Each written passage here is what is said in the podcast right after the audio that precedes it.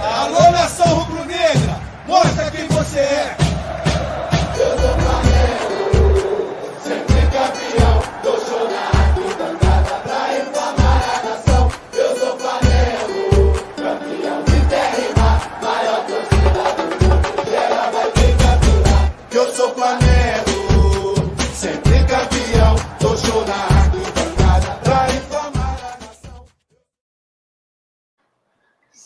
Salve, salve rapaziada! Sejam todos muito bem-vindos a esse domingão de carnaval. Mas você que não gosta de folia igual a gente, está aqui acompanhando para falar muito sobre Mengão. Boa noite para os meus queridos irmãos Alan Garcia, Marcos Beton. Começar com o Marcão. E aí, Marcão, como é que tá o carnaval em Brasília? Chuva que é boa, hein? Que eu fiquei sabendo, hein?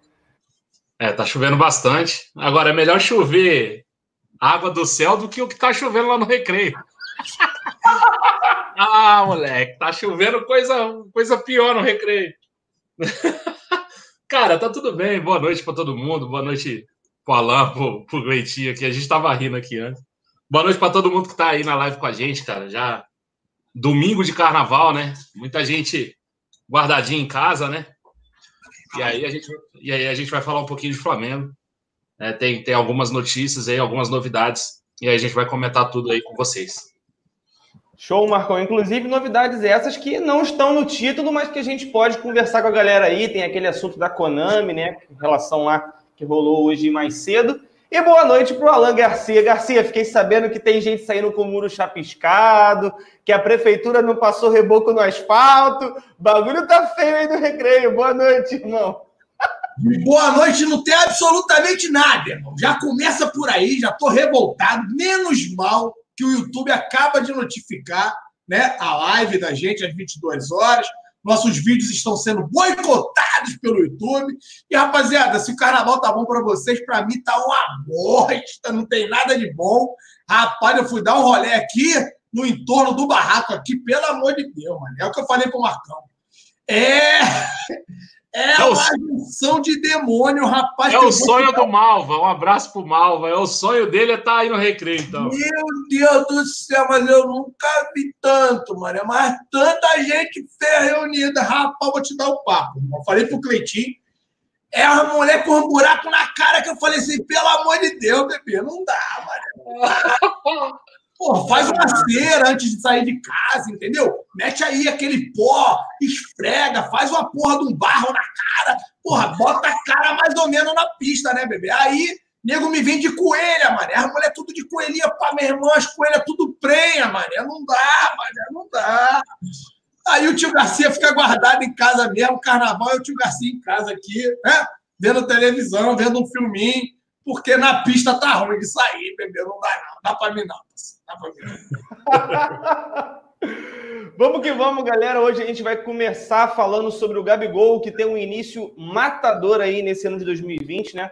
Em 2019 a gente viu que os números foram absurdos, mas o início não foi tão bom. Só que em 2020 já está sendo completamente diferente. O Gabigol já está mostrando para o que veio. Assinou com o Mengão e já assinou daquele jeito, né? Vamos falar também do Carnaval Rubro-Negro, né? Hoje teve folga para a maioria dos atletas, para todos os atletas de verdade, né? Mas alguns jogadores estiveram no Ninho do Urubu pela manhã para continuar fazendo a fisioterapia. Bruno Henrique, Rafinha, Rodrigo Caio, a gente vai comentar sobre isso, né? A gente vai também meio que apontar o que, que a gente pensa, se eles podem ou não voltar para a partida decisiva de quarta-feira e levantarem mais um troféu. E também vamos, vamos comentar sobre o que aconteceu ontem na partida contra o Boa Vista, que foi o primeiro jogo que Pedro e Gabigol começaram jogando juntos. A gente vai debater sobre se é possível, sim ou não, isso acontecer mais vezes, quais os pontos positivos e negativos que a gente viu dessa partida. Então vamos que vamos, Marcão. Cinco jogos, cinco gols e duas assistências. Uma coisa é certa esse ano: se tem mulher feia na rua no recreio, tem gol do Gabigol quando o cara é titular. O bagulho tá doido, meu irmão. Gabigol tá voando em 2020. Cara, ele começou com tudo, né? É, é uma fase que já vem do ano passado. Lembrar que quando ele chega no Flamengo, em 2019 ainda, ele demora um pouquinho, acho que ele demorou aí uns quatro jogos, cinco jogos para fazer gol. Estava jogando bem, estava ansioso para fazer gol. O primeiro gol ainda é um chute que desvia no, no, zagueiro contra o Madureira, se não me engano. E aí a bola entra lá no Carioca do ano passado ainda. É, é fato que também a, a, a, a disposição tática do time é, é, mudou muito da época do Abel para agora. Então, o começo de ano agora, ele, ele tem mais, mais oportunidades, mais, mais a bola no pé para poder marcar.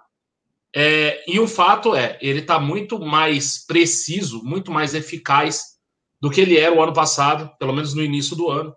É, eu, eu e o Alan, a gente ainda chegou a comentar isso, a gente chegou a criticar o Gabigol por ter chances, fazer gols, mas perder muitas oportunidades. Ele vem perdendo cada vez menos oportunidades. Né? Então, acho que esse é um mérito que ele tem. Ele sempre foi um bom finalizador. É, perdi algumas oportunidades, sim, mas sempre foi um bom finalizador melhora nesse quesito, né? melhora nessa questão do percentual de, de, de, de chances que ele concretiza para gol e que ele acaba fazendo o gol. É... Acho que hoje ele tem mais gente também, cada vez mais, né? O Flamengo coloca mais, mais jogadores é, é, melhores do lado dele também. Então a bola chega mais fácil para ele e ele consegue dar a bola para pessoas que, né, para jogadores que também fazem gols. Né? Ele tinha ali a companhia do Bruno Henrique, do Arrascaeta do ano passado. Aí agora, quando não joga, o Bruno Henrique se contundiu, entrou o Pedro. O Pedro me dá um calcanhar, uma letra, sei lá, que ele deu ali, que deixou ele na cara do gol. Né? A gente ainda tem o Michael. O Michael também criou bastante oportunidade. Então, o fato é que do meio para frente o Flamengo está muito bem servido. E sai um, entra outro, e a gente consegue manter o ritmo. E o Gabriel se beneficia disso. Né? Um jogador muito inteligente, um jogador que não é esse centroavante fixo na área. É, é, eu até entendo o Mister pedir um jogador desse, que aí você muda o padrão de jogo, muda ali o esquema tático. É, acho que o Gabigol e o Pedro dão mostras que, que podem jogar juntos. Né? O jogo de ontem foi um jogo desse. Né? Aí é a pergunta que o Alame fez hoje também. E aí, tira quem? então, para jogar os dois jogos vai ter que sair alguém. Isso aí é problema do Mister. Mas, assim, tem a possibilidade de jogar numa eventual falta de alguém ali, do Everton Ribeiro, do Arrascaeta, até mesmo do Bruno Henrique, que a gente está sentindo agora. Acho que é um começo de ano muito bom.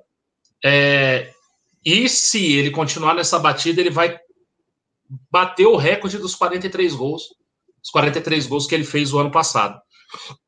São cinco jogos, cinco gols. A gente sabe que a questão do Carioca é um nível mais baixo, a gente não pode se iludir tanto, mas ele fez gol na Supercopa, né? Ele não jogou na Recopa, então a gente vai ver esse outro jogo agora, é, o próximo jogo de quarta-feira. Eu, eu, eu tenho gostado muito da participação dele. Claro que ele pode mudar uma coisa ou outra. Uma é parar de tomar cartão, ele tomou outro. Né? Faz o gol, tira a camisa, se, se joga na torcida. A imagem fica belíssima. Até mostrei uma foto pro Alan hoje. É, é, ele pulando na torcida, cara. Eu acho do caralho, eu acho muito massa. Mas é passível de punição. Eu, se eu fosse mandasse alguma coisa, essa punição de pular lá na torcida, eu, eu tiraria isso aí, cara. Eu acho que fica um negócio muito legal, é, é, é, marketing para o jogo, né? Aí ah, agora a questão de, tirar a camisa e tal, eu acho que ele tirou a camisa ali, pulou na torcida, nem pela importância do gol, mas sim pela beleza que o gol que o gol teve ali, a, a construção da jogada foi um baita de um golaço. Eu gritei aqui, golaço, golaço aqui em casa. Imagina o cara lá fazendo gol. E eu vendo no link aqui, tudo ferrado, e achei um golaço, imagina lá na hora.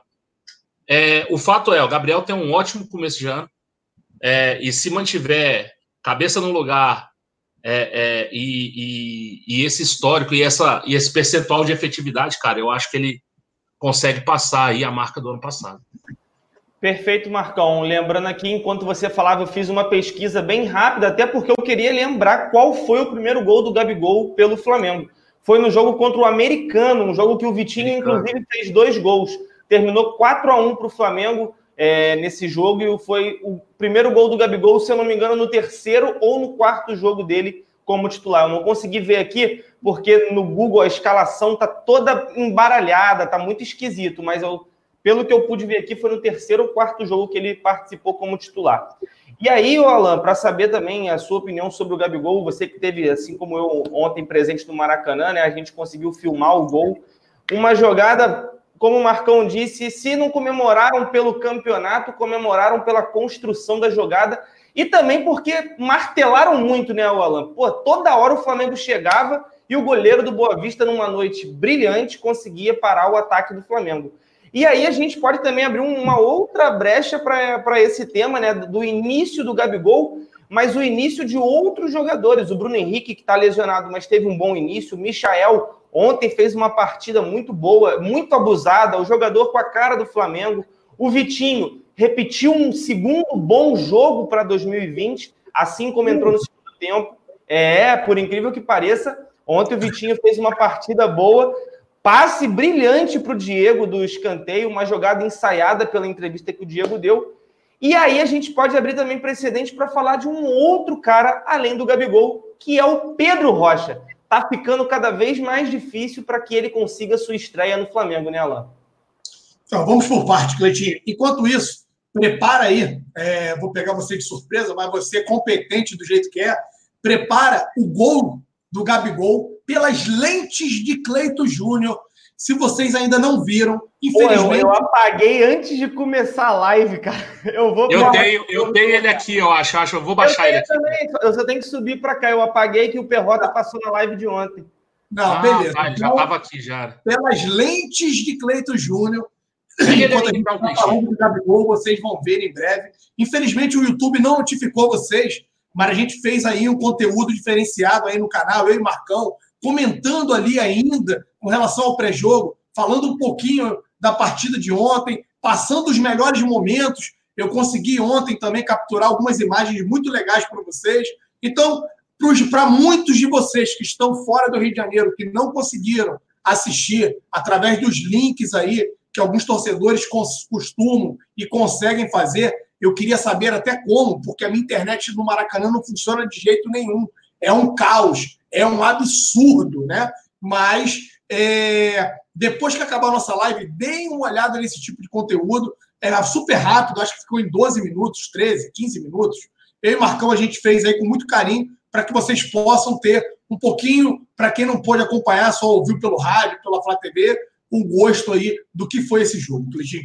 Quando a gente fala de Gabigol, a gente fala muito da efetividade. E se vocês pegarem aqui nos anais do Cleito Júnior, ou melhor, opa, desculpa, nos anais aqui do canal, né? Tem aí vários vídeos que a gente fala lá no início do ano passado do Gabigol. Eu e Marcão Beton, nós éramos muito, muito críticos ao Gabigol. Porque ele precisava de muitas chances para colocar a bola na casinha, igual meu irmão Marcão Beton costuma falar. E isso nos causava, sim, uma certa frustração pelo jogador que ele é. Então, ele tinha uma efetividade muito baixa. O jogador foi melhorando, foi melhorando. Nas mãos do JJ, o jogador se reinventou. O jogador hoje tem uma média de gols absurda. E inicia o ano com um gol a cada partida. Feito, assim, muito expressivo. O Gabigol melhorou absurdamente. Já tem aí alguns jornalistas querendo levantar. E aí? É ídolo, não é ídolo? A gente vê o, a, o quanto ele deixa as crianças eufóricas. Hoje, você vai em qualquer lugar onde tenha criança jogando bola, as, as crianças comemoram fazendo o gesto do Gabigol. Então, é sim ídolo, se tornou ídolo da maior nação do mundo, da nação rubro-negra. Então, a evolução do Gabigol é monstruosa. O que o JJ tem conseguido é, desenvolver o Gabigol é algo para a gente prestar um pouquinho mais de atenção e continuar parabenizando o português mais querido do Brasil aí, ou melhor, mais querido da nação rubro-negra, né? É, o Gabigol tem muito essa flexibilidade. É um jogador que não joga apenas o 9. Bota então a imagem aí, Cleitinho, já que está ok. É. Se quiser Só saber... antes de colocar a imagem, vou pedir para o pessoal que estiver ouvindo no fone de ouvido, abaixe um pouquinho, porque o som da torcida quando sai o gol é alto. Então, ah, só, deixa... Só uma informação antes, então, o Vinícius Poli falou aqui, ó, com mais dois gols, o Gabigol chega a 50 e se tornará o novo maior artilheiro do Maracanã. Uh! Tá? Depois, da, depois da, da, da, reforma, né? Ele vai ser o artilheiro do novo Maracanã. Tá, tá fazendo um pouco boa, criança. Tá fazendo um pouco. Vai parar por aí, aguarde. Então, enquanto a gente está falando, Cleitinho, suba lá a imagem aí Ah, o ângulo do Cleitinho ficou até melhor do que o ângulo que eu consegui gravar. Né? O Cleitinho pegou o início da jogada, a jogada é, por isso. Por e depois isso. eu quero assim, falar... já, fica, já fica a dica, né, Alan? É ruim demais gravar o jogo. Meu Deus do céu. Não, não. Eu, eu confesso a você que foi uma experiência que eu não quero ter que repetir, pessoal. Eu não nasci para isso. É melhor que a gente tente colocar alguém lá no nosso lugar que não tenha. Nenhum de nós amor, nasceu para isso, cara. É horrível. Não tenha tanto amor, tanto apego pelo Flamengo. Aqui não vou, gosta. Vou, contratar um cara lá do. Vou contratar um cara lá do outro canal que gostava de fazer isso, mano. Rapaz, deixa aqui. Sobe as imagens, Cleitinho, por favor. Vamos, vamos. Sente o gol do Gabigol.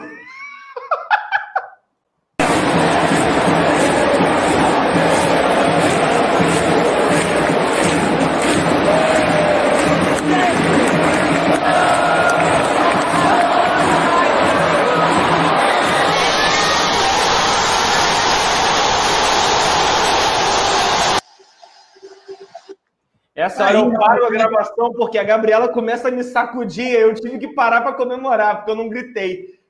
Tá aí uma jogada muito bem trabalhada pelo Mengão, gol belíssimo. E eu vou falar um pouquinho mais desse gol aí, da construção, da importância do elenco que a gente tem é, quando a gente for falar de esquema tático, que eu acho que é um dos temas que o Cleitinho quer que a gente aborde. E aí, voltando à questão do Gabigol, tá aí. É um jogador que está com sede de gols, não sei se o Cleitinho percebeu isso. Em alguns momentos ele tem sido até um pouquinho fominha. Ele ontem poderia ter passado a bola já para alguns outros jogadores e ele insistiu porque ele queria fazer o gol. Faz parte também, eu entendo. O homem gol, o matador, ele tem que ter sede pelo gol, ele tem que querer sim, né? É, buscar o gol a todo instante, mas a torcida aqui é para que não se torne um jogador egoísta. Eu acho pouco provável, Cleitinho. Como ontem eles estavam jogando, né? Com jogadores que a gente chama alternativo, e o Gabigol sendo o único titular do time, ele tinha até um pouco mais moral perante esse time. Entre ele e o Bruno Henrique, eu tenho visto, sim, os dois tentando se achar o tempo todo dentro de campo, vaidade zero entre o nosso quarteto mágico ali, que tem feito um trabalho sensacional. Então, a expectativa é que o Gabigol se torne, sim, igual o Marcão Beton acabou de trazer uma informação, o artilheiro do Maracanã, do novo Maracanã, e que os números do, do Gabigol continue se potencializando. Por quê? Não é apenas o Gabigol. O Flamengo hoje é diferente de tudo e de todos. É diferente de tudo que nós já tínhamos visto ou que nós nos desacostumamos a ver, Marcão Beton. Porque na década de 90, de 80, eu peguei pouco, mas na de 90 ainda tinha alguns times que jogavam o fino da bola, jogavam para o ataque. A gente desacostumou a ver isso.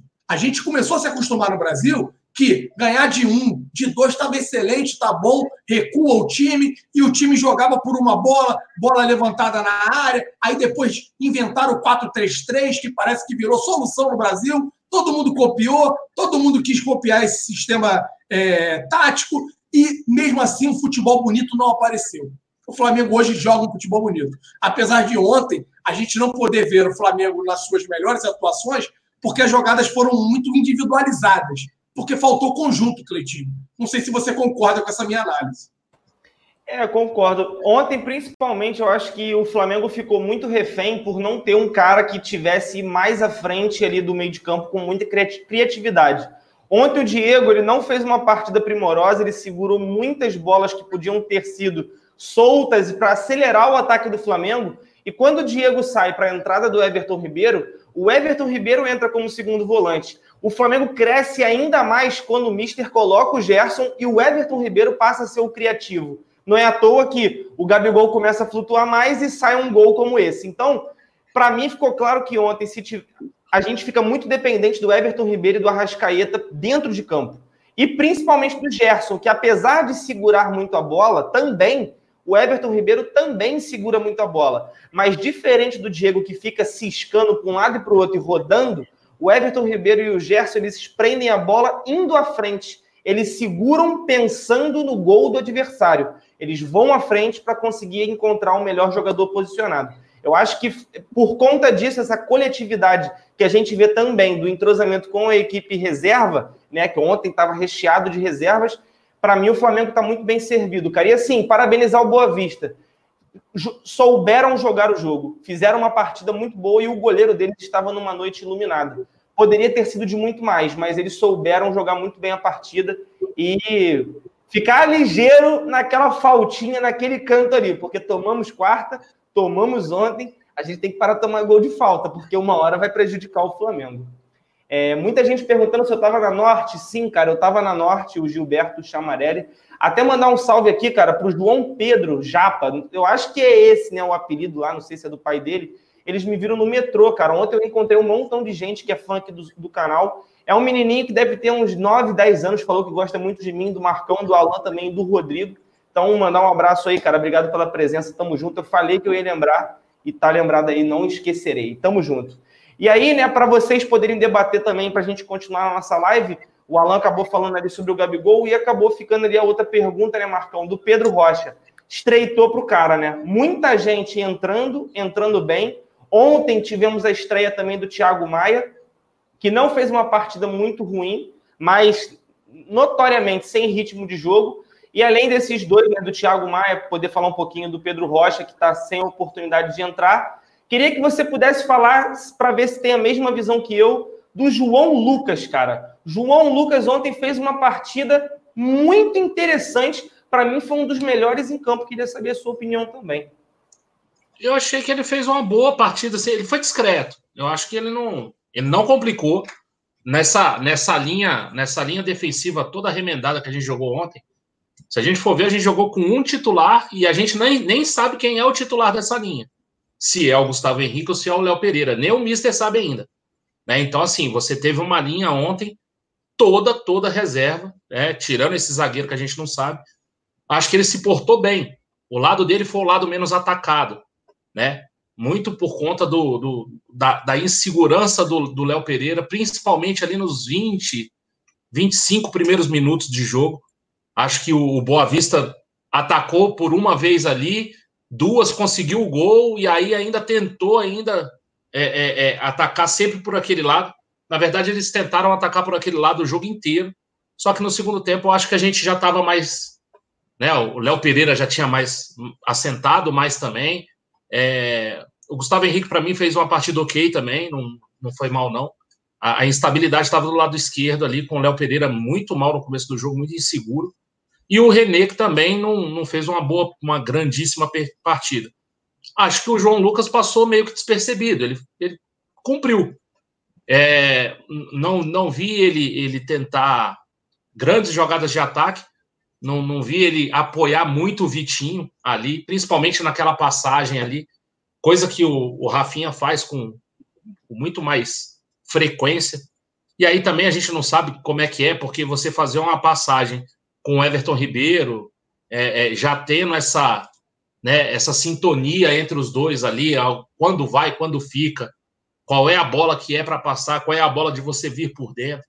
Né? A mesma coisa acontece do outro lado com o Felipe Luiz e o Bruno Henrique. Né? Um já sabe, um vai por fora, outro vem por dentro. O Arrascaeta vem mais pelo meio e tal. Ali já tem uma, uma sintonia ali, a, a movimentação já é muito mais fluida, já, já é muito mais natural para os jogadores do que no jogo de ontem. Acho que o João Lucas fez um jogo ok, é, mais seguro do que os últimos jogos que eu vi dele. Então, nesse Carioca, eu, inclusive. Por isso que eu citei o fato de eu achar que ele não foi tão mal. E para mim, assim, não, se a gente mal pegar no, foi. Se pegar é. num bolo de 4, 5, nesses 4, 5 eu boto o nome dele, entendeu? É, cara, eu, aí eu não sei. Aí a gente precisa ver aqui, avaliar direitinho. É, se você for botar quatro aí, eu gostei muito do jogo do Pedro, gostei muito do jogo do Michael, Gostei muito da movimentação do Gabigol. Ah, o Everton Ribeiro, quando entrou. Né, tem, tem, tem gente aí. O Vitinho jogou muita bola hoje, Vitinho. ontem, né? Então, assim, para botar nos 4, 5, eu acho que ele ainda nem entra. Mas, assim, fez uma partida consistente.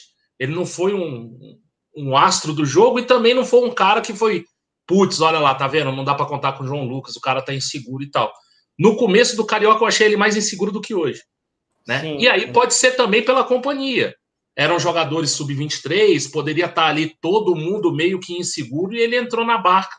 Sendo que naquele time, ele era um dos caras responsáveis por falar: ó, eu já joguei no profissional, Joga aqui que eu vou dar tranquilidade aqui, bem ou mal, eu vou dar uma certa tranquilidade. Ele, o Lucas Silva, né? Eram jogadores mais rodados, pelo menos, né? Que já tinham experiência no profissional e não conseguiram fazer isso naquela, naquela ocasião. Acho que ele foi ok. O Visão de Leigo perguntou aqui se a gente viu que o JJ tirou a camisa em campo e deu para um rapaz, não sei quem é. É o cara do departamento médico do Boa Vista. Foi cumprimentar ele e tal. Muita gente falou do técnico, não é o técnico. O técnico do Boa Vista é o Paulo Bonamigo. Bonamigo. É, um, é um senhor mais de idade e tal. Ali faz parte da comissão ali do Boa Vista tal, e ele tirou e entregou a camisa. Uma cena bem legal de ver também no final do jogo. Assim, vamos lá, rapidinho, Cleitinho. É, alguns pontos aqui. Primeiro, para mim, o João Lucas, eu até brinco aqui, para mim foi água de salsicha, né? Não fede nem cheira. Não vi essa partida aí é, tão boa assim, só apenas não comprometeu. Jogou ali pelo lado dele.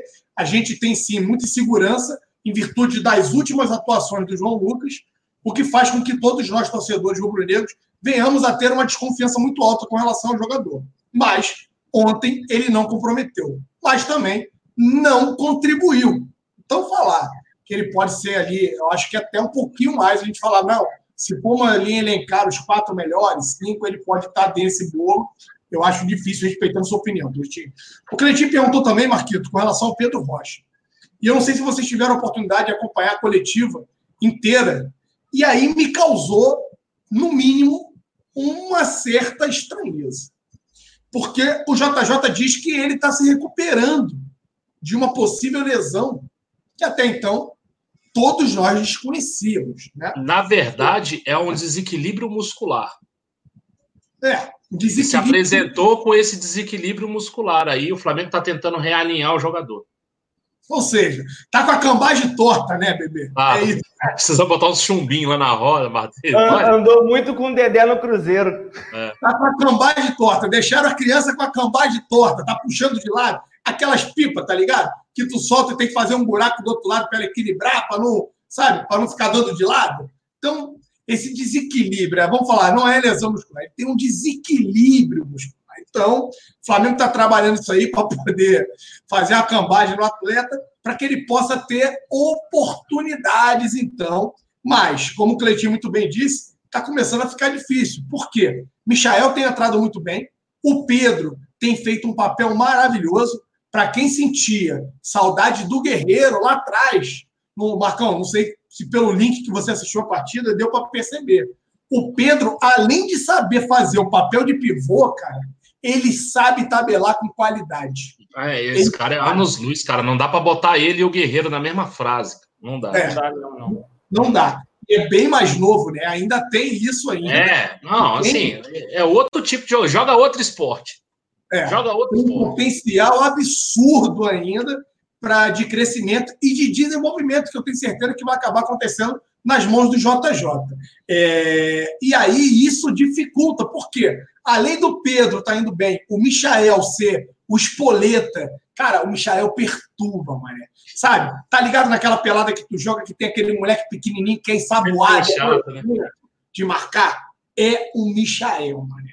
O Cleiton ontem viu o moleque até às vezes ele pega um pouquinho pela individualidade, né? Ele tenta, ele força muitas jogadas, mas é um pedido do JJ. Vamos deixar claro aqui que no treinamento, assim que iniciou, ele para o treinamento e dá-lhe um, uma comida para que ele, meu irmão, vai para cima do cara. A tua característica é de drible. Então, a gente te contratou aqui para que você faça isso. E é o que ele tem feito nas partidas. Tá? Então, para quando nós pegarmos defesas muito bem retrancadas ali, aqueles times que tentam jogar ali com os 11 atrás da linha de meio de campo, eu acho que o Michael vai ser, sim, é, uma importante arma para que a gente possa quebrar as linhas adversárias devido à sua velocidade, à sua capacidade de drible. Ele ontem foi infernal mais uma vez. E o Vitinho, que muitos já desacreditavam no jogador, está em viés de crescimento. Fez uma boa partida no segundo tempo lá em Quito, diante aí da, do, do nosso adversário de quarta-feira, entrou ontem, fez uma boa partida pelo Campeonato Carioca. Ele dá um tapa na bola bonito nos peitos do Diego, né? Uma jogada treinada, como o Diego muito bem reforçou. Não foi algo casual. Ele tira de vez de botar para dentro da área, ele pega o Diego ali no meio, o Diego chuta a bola, acaba resvalando em alguém, encobre o goleiro ali do Boa Vista. É um empate do Mengão. Esse gol também tem aqui no canal, aqui no Zona Rubro Negro.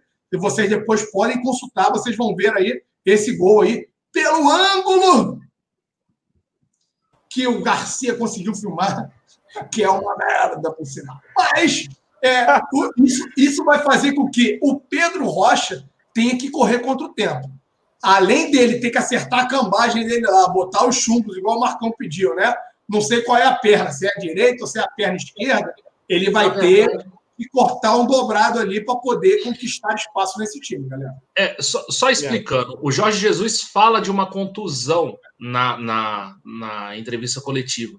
Mas hoje, né, tem uma reportagem, inclusive, no, no Globo.com, falando que não é uma contusão e, na verdade, é esse desequilíbrio muscular, que ele chega do Cruzeiro com esse desequilíbrio. E aí tem duas ah, coisas, né? O Cruzeiro, além de fazer mais negociações, ele aleja os atletas, bebê. Já tem um lá que é todo remendado, né? Que nego queria é. que no Flamengo eu cansei de falar. Pelo amor de Deus, nada de contratar a Emília aqui pro Flamengo, galera. A Emília é toda remendada. O nego não a Emília. O Arthur, então, não, tem que contratar, é muito bom, ele tá inteiro, tá voando. Eu falei, Arthur, pelo amor de Deus. A Emília é toda toda remendada.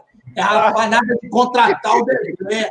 A Emília, não. Aí depois o Arthur Ela, tu tinha razão, mas não dá. E aí, o nada como tempo para nos trazer a resposta, né, rapaziada? Na verdade, a gente ia tomar um de 30 milhões nessa aí. É.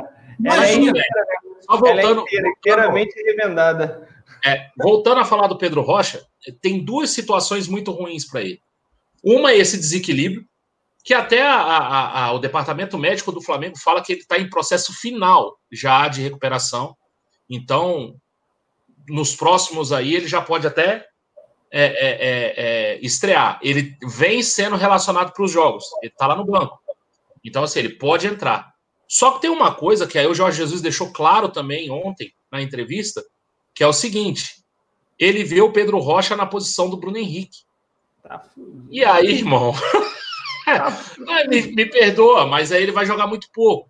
Então, assim, é, eu acho que ontem o Jorge Jesus ganhou mais uma opção para quando faltar o Bruno Henrique ou para quando faltar o Gabigol.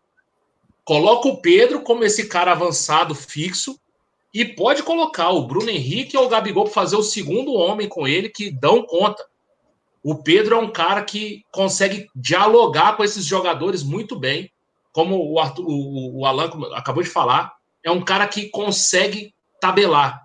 É um cara que tem, tem técnica para fazer isso. Não é um cara que é durão, que é aquele cara que protege, vira e bate. É o, é o famoso. Não é o Damião, peito de pau. Né? Isso, né? não é. Sabe? Então, a gente já passou dessa fase, graças a Deus, entendeu? É, até mesmo o Guerreiro, que muita gente falava disso, né? O Bruno Pet, um beijo para ele. Não, a bola vem quadrada, ele domina e consegue fazer o pivô, e realmente ele conseguia. Mas é, é, o Flamengo em progressão com essa bola para tocar e, e, e, e, sair alguma jogada, o Pedro é mil vezes melhor do que o Guerreiro, do que o Damião, do que qualquer outro que a gente teve nessa posição central desse avançado. Se você perguntar para mim, Marcão, você gosta desse cara? É, a minha resposta é não. Eu não gosto de jogadores com características é, de ser esse cara pesadão que fica ali na frente, meio trombador. O problema é, é o seguinte: o Pedro não tem essas características. O Pedro é um cara mais avançado, é um cara maior, é um cara bom no jogo aéreo. Ontem ele ganhou várias bolas no jogo aéreo. Deu azar que, que algumas cabeçadas para gol ele acabou não conseguindo colocar a direção. Uma passou ao lado, outra passou por cima já no segundo tempo. Um cruzamento muito forte até do, do Everton Ribeiro, que se ele acerta a cabeçada por rumo do gol, filho, o goleiro não ia pegar mesmo também. Ele é mal orientado, meu parceiro. Desculpa falar aqui, mas ele é mal orientado. Porque, meu irmão, as pessoas têm que fazer o quê? Administrar. Né? Se você tem um filho muito bom em matemática, não tem que colocar ele na explicadora para aprender português. Ele é excelente em matemática. Potencializa essa característica no teu filho.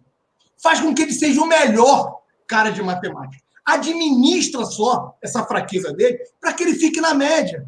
Porque a, a mediana ali é o que muitos buscam. No português ele vai ser na média, mas na matemática ele vai ser o astro gênio. O Pedro, com o tamanho daquele queixo que ele tem, bebê. Sabia que ia meter. Tem que meter umas queixadas na bola. Ele começar a dar de queixo, bebê, o bagulho vai ficar doido, irmão. Ele tem que potencializar o que ele tem de melhor, entendeu? É só queixada pro gol, bebê. Ó, ó, ó, ó, ó. Queixada pro gol vai ser sucesso, bebê, entendeu? Voltando a falar sério. Ele começou bem, né, Marcão? Ele- Aí tu vai Porra, levando. ele começou perfeito, aí cagou no final, mas tudo bem. Voltando a falar sério, eu acho que a gente ganhou uma nova opção de formar esse ataque. Então, para o Pedro Rocha vai ficar mais complicado ainda. Porque vai ter que faltar ou Gabigol e, e- ou, ou Bruno Henrique. E ainda o Mister vai ter que colocar esse cara na posição de um dos dois e não colocar o Pedro lá com o que sobrar. Então eu acho complicado. O Pedro tem jogado demais. O Pedro, a gente fala do Pedro, ah, tá jogando pouco e tal. O Pedro tinha 58 minutos e 3 gols. Aí agora ele passou 90 sem fazer um gol. tudo O jogo de ontem só serviu É. pra isso, pra ferrar a média. Não, mas, deu uma cara, mesmo assim, ele deu Mesmo assim, ele deu uma assistência. Ele participa de gol no jogo de ontem. Então, assim, se você pegar aí, ele tem aí 140 minutos, participou de quatro gols. É uma loucura. Isso é uma loucura. Você pegar aí cinco jogos, jogos do Gabigol, cinco gols e duas participações, duas assistências, é uma loucura. Então, assim, a, a parte ofensiva do Flamengo, principalmente esse trio, né, que a gente fala ali, o, o Bruno Henrique, o Arrascaeta e o, e o Gabigol. O Everton Ribeiro tá, é um cara que faz mais esse meio, é esse cara mais criativo. Eu concordo quando o Cleito fala que, que quando o Gerson entrou, ficou muito melhor ali e, e o Flamengo consegue ter mais produtividade porque tem um cara criativo. Mas esse trio aí, e você pode tirar, cara. Tira o Bruno Henrique, coloca o Pedro. É, o Arrascaeta cansou, você coloca o Michael. Claro que você vai perder um pouquinho aí nas características, né? O Arrascaeta é um cara mais cerebral, o Michael é o cara que bota fogo, incendeia ali pela ponta. Mas eu acho que a gente está muito bem servido. Pedro Rocha, ou ele, ou ele entra rápido em forma para poder jogar a Taça Rio, lembrando que a gente já está classificado para a final, pode ser né, que aí o Mister rode mais o elenco na Taça Rio. Eu acho que ele vai fazer, principalmente pelo que ele escalou na final da Taça Guanabara. Pelo que ele falou ontem também, né, Marquinhos? Ele falou É. isso. Os jogadores vão ter oportunidade, o Pedro vai chegar o momento dele, o Thiago Maia está aprendendo. Ontem, na- nas entrevistas de campo, cara, eu acho que muitas coisas ajudaram a esclarecer a mente do Rubro Negro. O Gustavo Henrique foi um dos caras que disse: Ó, eu nunca joguei nesse esquema tático. Eu jogava com o São Paulo, mas jogava de forma diferente. Estou me adaptando, ainda tenho muito a evoluir, muito a melhorar. São palavras do Gustavo Henrique, galera. E aí, eu tô vendo uma galera já querer cair de paulada em cima do Léo Pereira, que não teve bem ontem de novo. Não é o primeiro jogo que o Léo Pereira não entrega o melhor que nós esperamos da qualidade que a gente sabe que ele tem.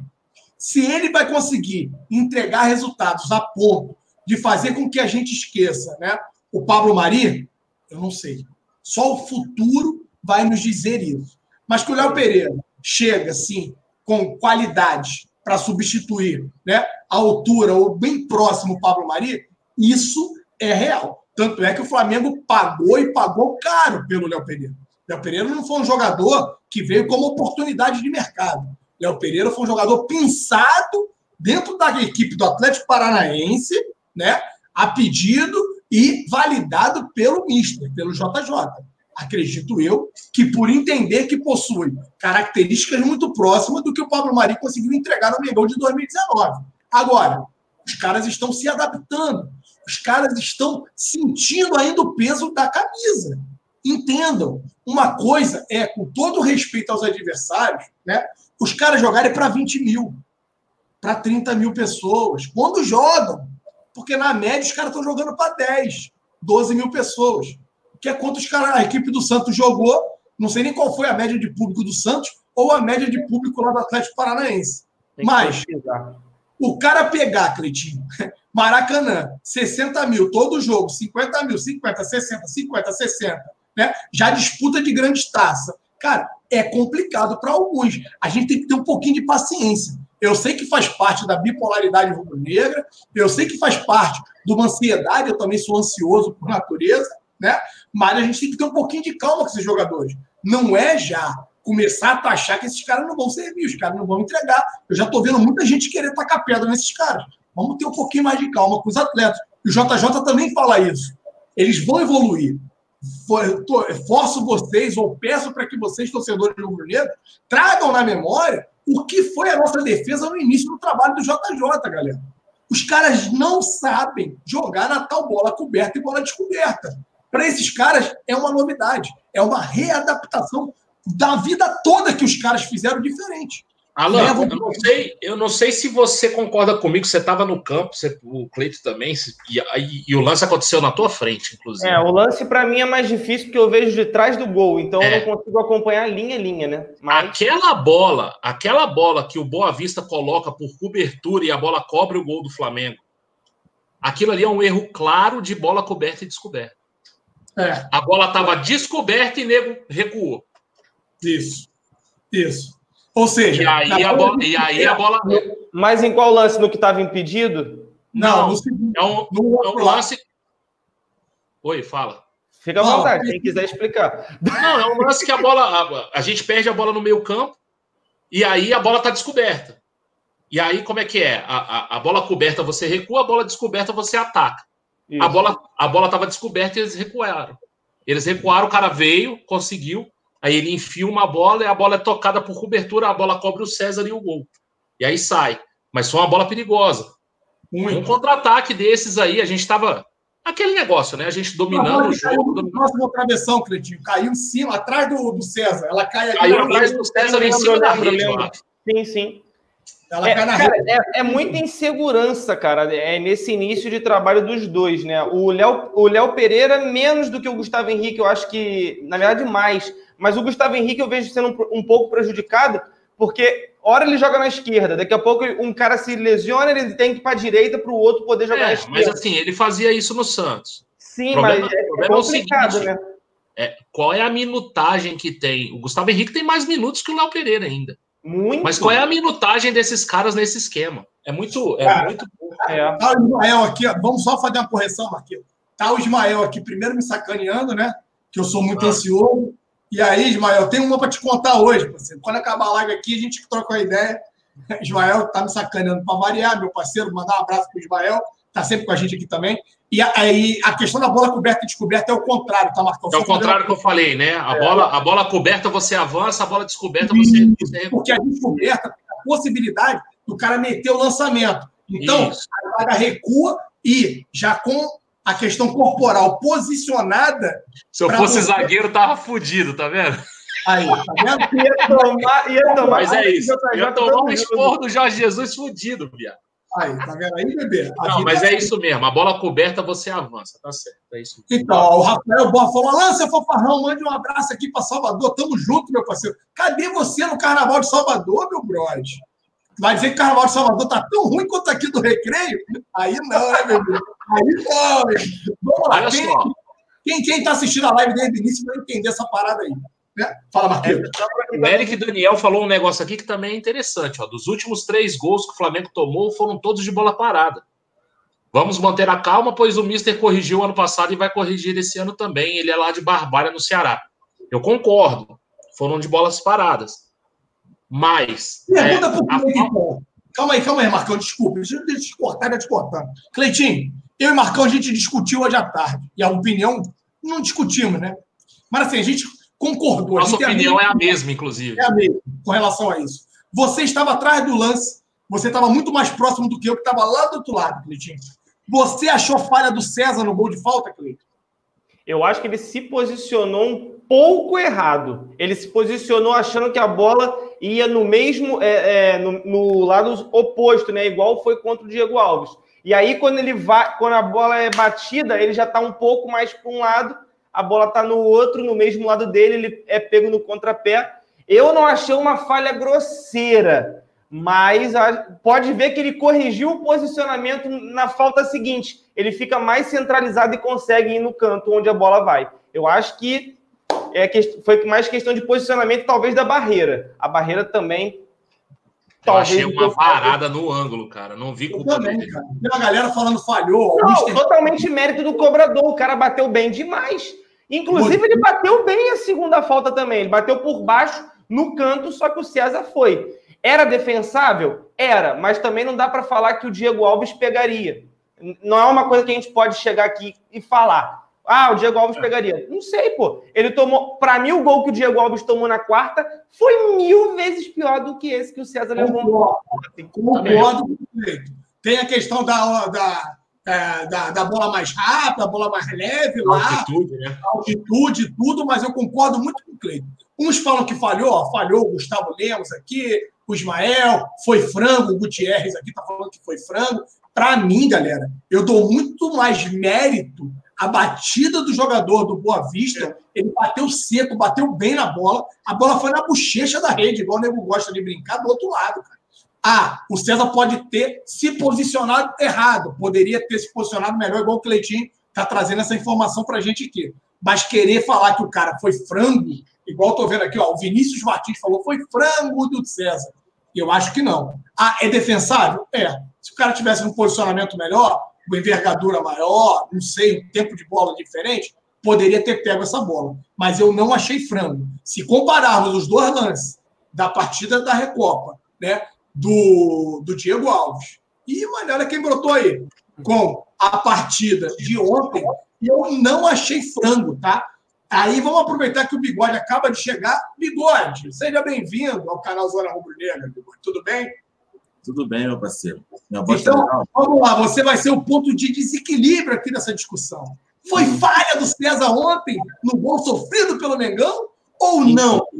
Você isenta o nosso goleiro César com relação ao. Você que já foi jogador, lateral, esquerda, né? Você que diz bater muito bem na bola, Bigode. O que, que você acha, Bigode? Não, não é, não, é, enfim, fui lateral, mas. É, cara, é, é meio cruel falar de, de, desse lance. Boa noite a todos, primeiramente. Marcão, Alain, Cleitinho, todo mundo que está assistindo aí. Marcão, isso é um bigode? É uma tentativa, é uma tentativa. Eu, até, eu fiquei na dúvida se era bigode ou tu tinha comido alguma coisa. Eu não tenho, eu não tenho nada, cara. Não tenho nada. Não, tá é, é, tá é, isso é preguiça, não é, não é bigode, entendeu? Isso é não, preguiça de tirar só.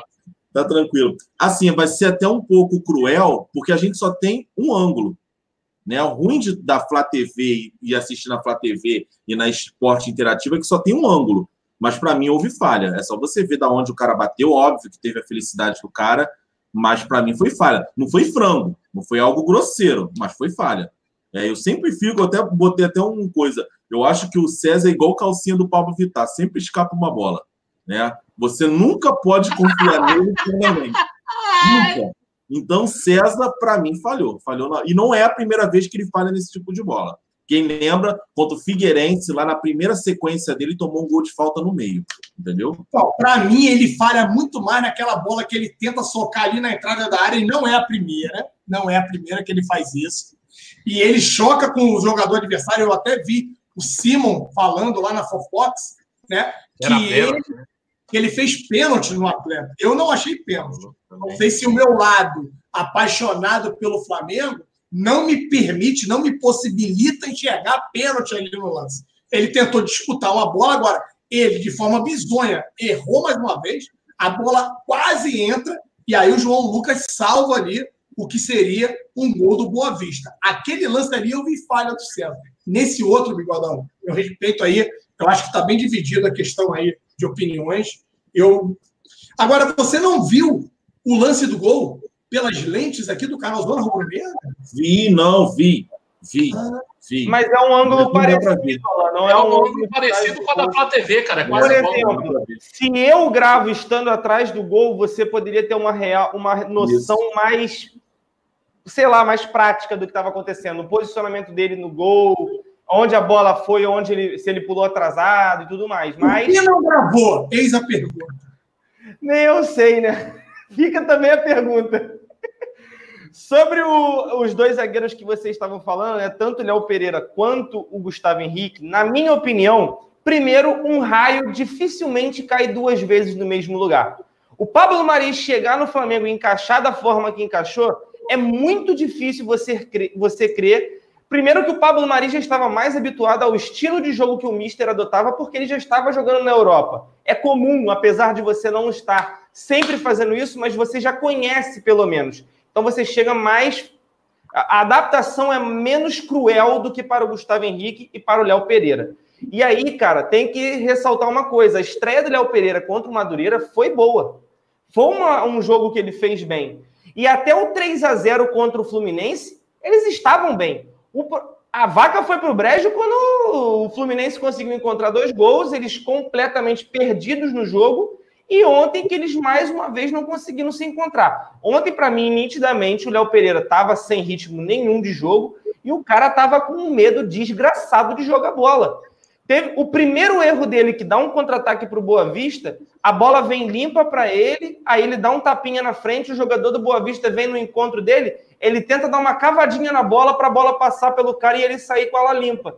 Nitidamente ali ele perdeu completamente o jogo. Ele, a, todo o emocional dele foi para baixo e acabou. A partir dali foi uma sequência de erros. Ele faz uma falta desnecessária, toma um amarelo inútil, infantil, mas porque ele estava mal no jogo, ele se sentiu pressionado naquele momento, começou a ser vaiado, uma sequência de erros, e aí a gente sabe, como você disse, né? uma coisa é jogar para 30 mil de média, outra coisa é jogar para mais de 55 mil pessoas. No Flamengo, e um segundo ponto, a hora de errar é agora.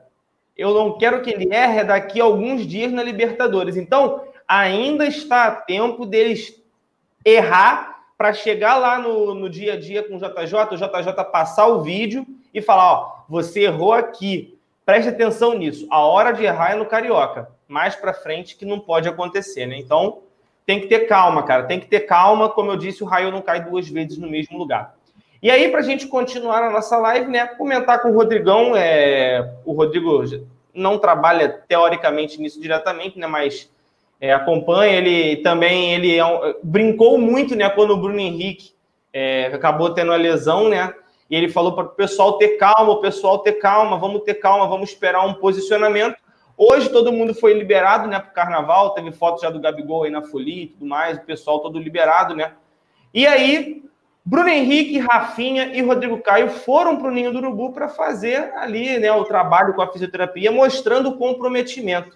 Dos três, acho que o Rafinha é o menos preocupante, a questão mais de desgaste mesmo, um incômodo. Mas você ainda crê que Rodrigo Caio, que ainda deu uma entrevista hoje falando que vai ver é, como é que vai ser esses próximos dias na fisioterapia, o Bruno Henrique também falando que tem a expectativa de jogar. Você acha que há possibilidade dos dois jogarem para recompensar essa, esse profissionalismo deles, né, de abdicar de uma folga para poder continuar fazendo o tratamento? Como é que você vê isso aí, Rodrigão? Eu, eu não acho. Eu, eu primeiro, primeiro eu acho que não tem querer, né? Você está machucado, você vai tratar. A gente está prestes a ir para uma final de Recopa, não tem querer. Não foi os jogadores que abdicaram. É obviamente o cara falou assim: ó, você não vai curtir carnaval porque você está machucado. Simples assim. É, o JJ deu uma declaração dizendo que os quatro jogadores que não tinham jogado, que estavam lesionados, o mais provável de jogar é o Rafinha. Acredito que o Arrascaeta também vai jogar porque até então ninguém fala nada de lesão, né? Apenas um desgaste. É, o Bruno Henrique eu não sei, cara. Bruno Henrique e Rodrigo Caio não tem como saber. Né? O jogador falar que quer jogar, é óbvio que ele vai falar que quer jogar. Mas quem sabe da gravidade da lesão não é o jogador. Né? Quem sabe é os exames os médicos. Se eu tivesse que chutar, eu acho que ambos, Bruno Henrique e Rodrigo Caio, não vão para o jogo. Se eu tivesse que chutar, ambos não vão. Eu acho que o Rodrigo Caio é o que vai fazer mais falta. Por mais que o Bruno Henrique seja o melhor jogador do time, eu acho que ainda tem jogador para suprir para enfrentar um adversário como o Independente Del Vale. A zaga me botou muito medo com Gustavo Henrique e Léo Pereira. Não que eles não sejam bons jogadores, eles só não estão prontos é, para fazer formarem uma dupla de zaga. Eu acho que a entrada do Rodrigo Caio vai tranquilizar um dos dois. Eu falei isso até para o Perrota. Eu não acho que tem que recuperar os dois, ou fazer os dois já se adaptarem fazendo um, já tá, já estou satisfeito. E aí o outro vai pegando aos poucos. Mas dos dois jogarem, eles não têm alicerce. Eles não têm aonde se guiar, onde, onde se segurar, entendeu? Mas eu acho que ambos, minha, minha opinião, acho que ambos não vão para o, para o jogo. E aí, Marcão, concorda com o Rodrigo também a sua expectativa? Aproveitar e mandar um salve aí para o Flazoeiro, que mandou um salve para a gente aí, tá no chat, falou Marcão, rei do gin. É isso, Marcão? Procede a informação? Ah, meu Deus do céu, esses garotos dão muito trabalho, cara. Brasília foi bom, Brasília foi bom. é, cara, eu, eu, eu não acredito na, na, na, volta do Rodrigo Caio, tá? Eu acho que ele não vai conseguir. É, e o Bruno Henrique também não. Infelizmente, para esse jogo, acho que não. Cara, o jogo faltam três dias para o jogo. Você recuperar uma lesão muscular em seis dias, eu acho que é loucura. Acho que não recupera. O, o Bruno Henrique, inclusive, ontem estava no campo, né, na comemoração. Inclusive com o Flazoeiro, né, com o Guilherme, foi lá, falou com ele lá e tudo. É, falou, inclusive no vídeo do Flazoeiro, ele falou: ó, é uma lesão que a gente precisa ter um pouco de cuidado, mas graças a Deus não foi nada mais grave e tal. Né, o Guilherme fala que estava atrás do gol, escutou até a hora da pancada. Diz que não comemorou porque escutou o som do, do, do choque entre o goleiro e o, e o Bruno Henrique. Né, e aí o Bruno Henrique falou: ó, é, é, é uma contusão que requer um, um, certo cuidado, mas é muito melhor do que aquilo que a gente imaginou né, assim que aconteceu. Eu acho que o Bruno Henrique e o Rodrigo Caio não conseguem ir para jogo, então acho que a nossa zaga vai ser Rodrigo Caio e Léo Pereira. É, e eu acho que o Rafinha volta e o Arrascaeta foi só um descanso mesmo. Então acho que não vai ter nenhum problema com ele, não. É, mas eu, eu, eu, eu, sou muito descrente na volta do, do Rodrigo Caio e do Bruno Henrique. Perfeito. É, o Arrascaeta, acho que é meio, meio, mesmo descanso, né, Alan? É, só poupou só. É, nem, nem ele esteve no Ninho do Urubu hoje para fazer nenhum tratamento nem nada, então foi ali apenas um descanso. É, lembrando que o Mister gosta de jogar no risco, né, Alan? Então, mas pelo que parece, Rodrigo Marcão segue a mesma linha, você deve seguir a mesma riscos se correm mais dessa vez. Bruno Henrique e Rodrigo Caio devem ser preservados pela questão física, né? O que, que acontece, Cleitinho? Vamos com muita calma nessa hora. O JJ gosta e foi muitas vezes para o risco ano passado pela falta de opções. Né? E aí, quando a gente analisa hoje falta de opções, a gente tem sim uma carência muito grave na lateral direita. O Rafinha vem fazendo jogos sequenciais. Teve um descanso justo. Ele foi visto aí, junto ao Salgueiro, na escola de samba. Hoje, provavelmente já deva estar na Sapucaí esse horário, né? Cisbaldão, merecidamente, por sinal. Vamos vou procurar sobre, vou procurar. Pode procurar aí que você deve estar achando, deve achar rapidinho. É, porque o Rafinha vem de jogos sequenciais. Então, tanto para ele quanto para o Rascaeta, ao meu ver, foram um descanso, porque o nível de desgaste já para esse início de temporada é alto ele vem aí de partidas decisivas e não é só a parte física, galera. Tem também o estresse emocional. A gente tem é, iniciado a temporada, que deveria ser uma pré-temporada, com jogos decisivos. Tem sim a questão emocional. Hoje, o time a ser batido na América do Sul é o Clube de Regata do Flamengo. Hoje, todo mundo quer saber quem vai parar o Flamengo, quem vai bater o Flamengo. E aí, quando o Independente Del Vale faz uma partida lá na altitude, da qual foi favorecido pela arbitragem, descaradamente. Não que a gente venha chorar aqui, e não estou chorando. Já teve gente querendo se manifestar que o Independente Del Vale parou o Flamengo. Jogou de igual para igual. Né? É o que já estão ventilando. Hoje em dia tem aí competições de ah, empatou com o Flamengo. É isso que nego hoje está dando mérito. Essa é a verdade. Não entendo que há necessidade de acelerar o processo de recuperação física dos nossos dois importantes atletas, Rodrigo Caio e Bruno Henrique. Por mais que a conquista da Recopa seja assim muito importante, por mais que venha a ser a primeira conquista internacional do Clube de Regata do Flamengo no Maracanã, eu entendo que temos objetivos muito maiores a conquistar durante 2020. É início de uma temporada. Forçar, acelerar, arriscar um retorno prematuro desses atletas, eu acho que o Flamengo não vai cometer esse tipo de erro. O departamento médico não vai ser favorável a isso. Que os jogadores são profissionais ao extremo, como o Cleitinho disse. Hoje está todo mundo de folga. Marco Braz soltou um Twitter falando: estão todos liberados. Bom carnaval. Divirtam-se aproveitem merecidamente. Estão ganhando tudo. Tiveram um domingo de folga para que possam sim curtir. Amanhã tem treinamento. Muitos vão curtir não da forma que gostariam, né? Vão ter que ter um pouquinho mais de moderação nessa hora de curtir. A verdade é essa. Mas eu também concordo com meus amigos de bancada aqui.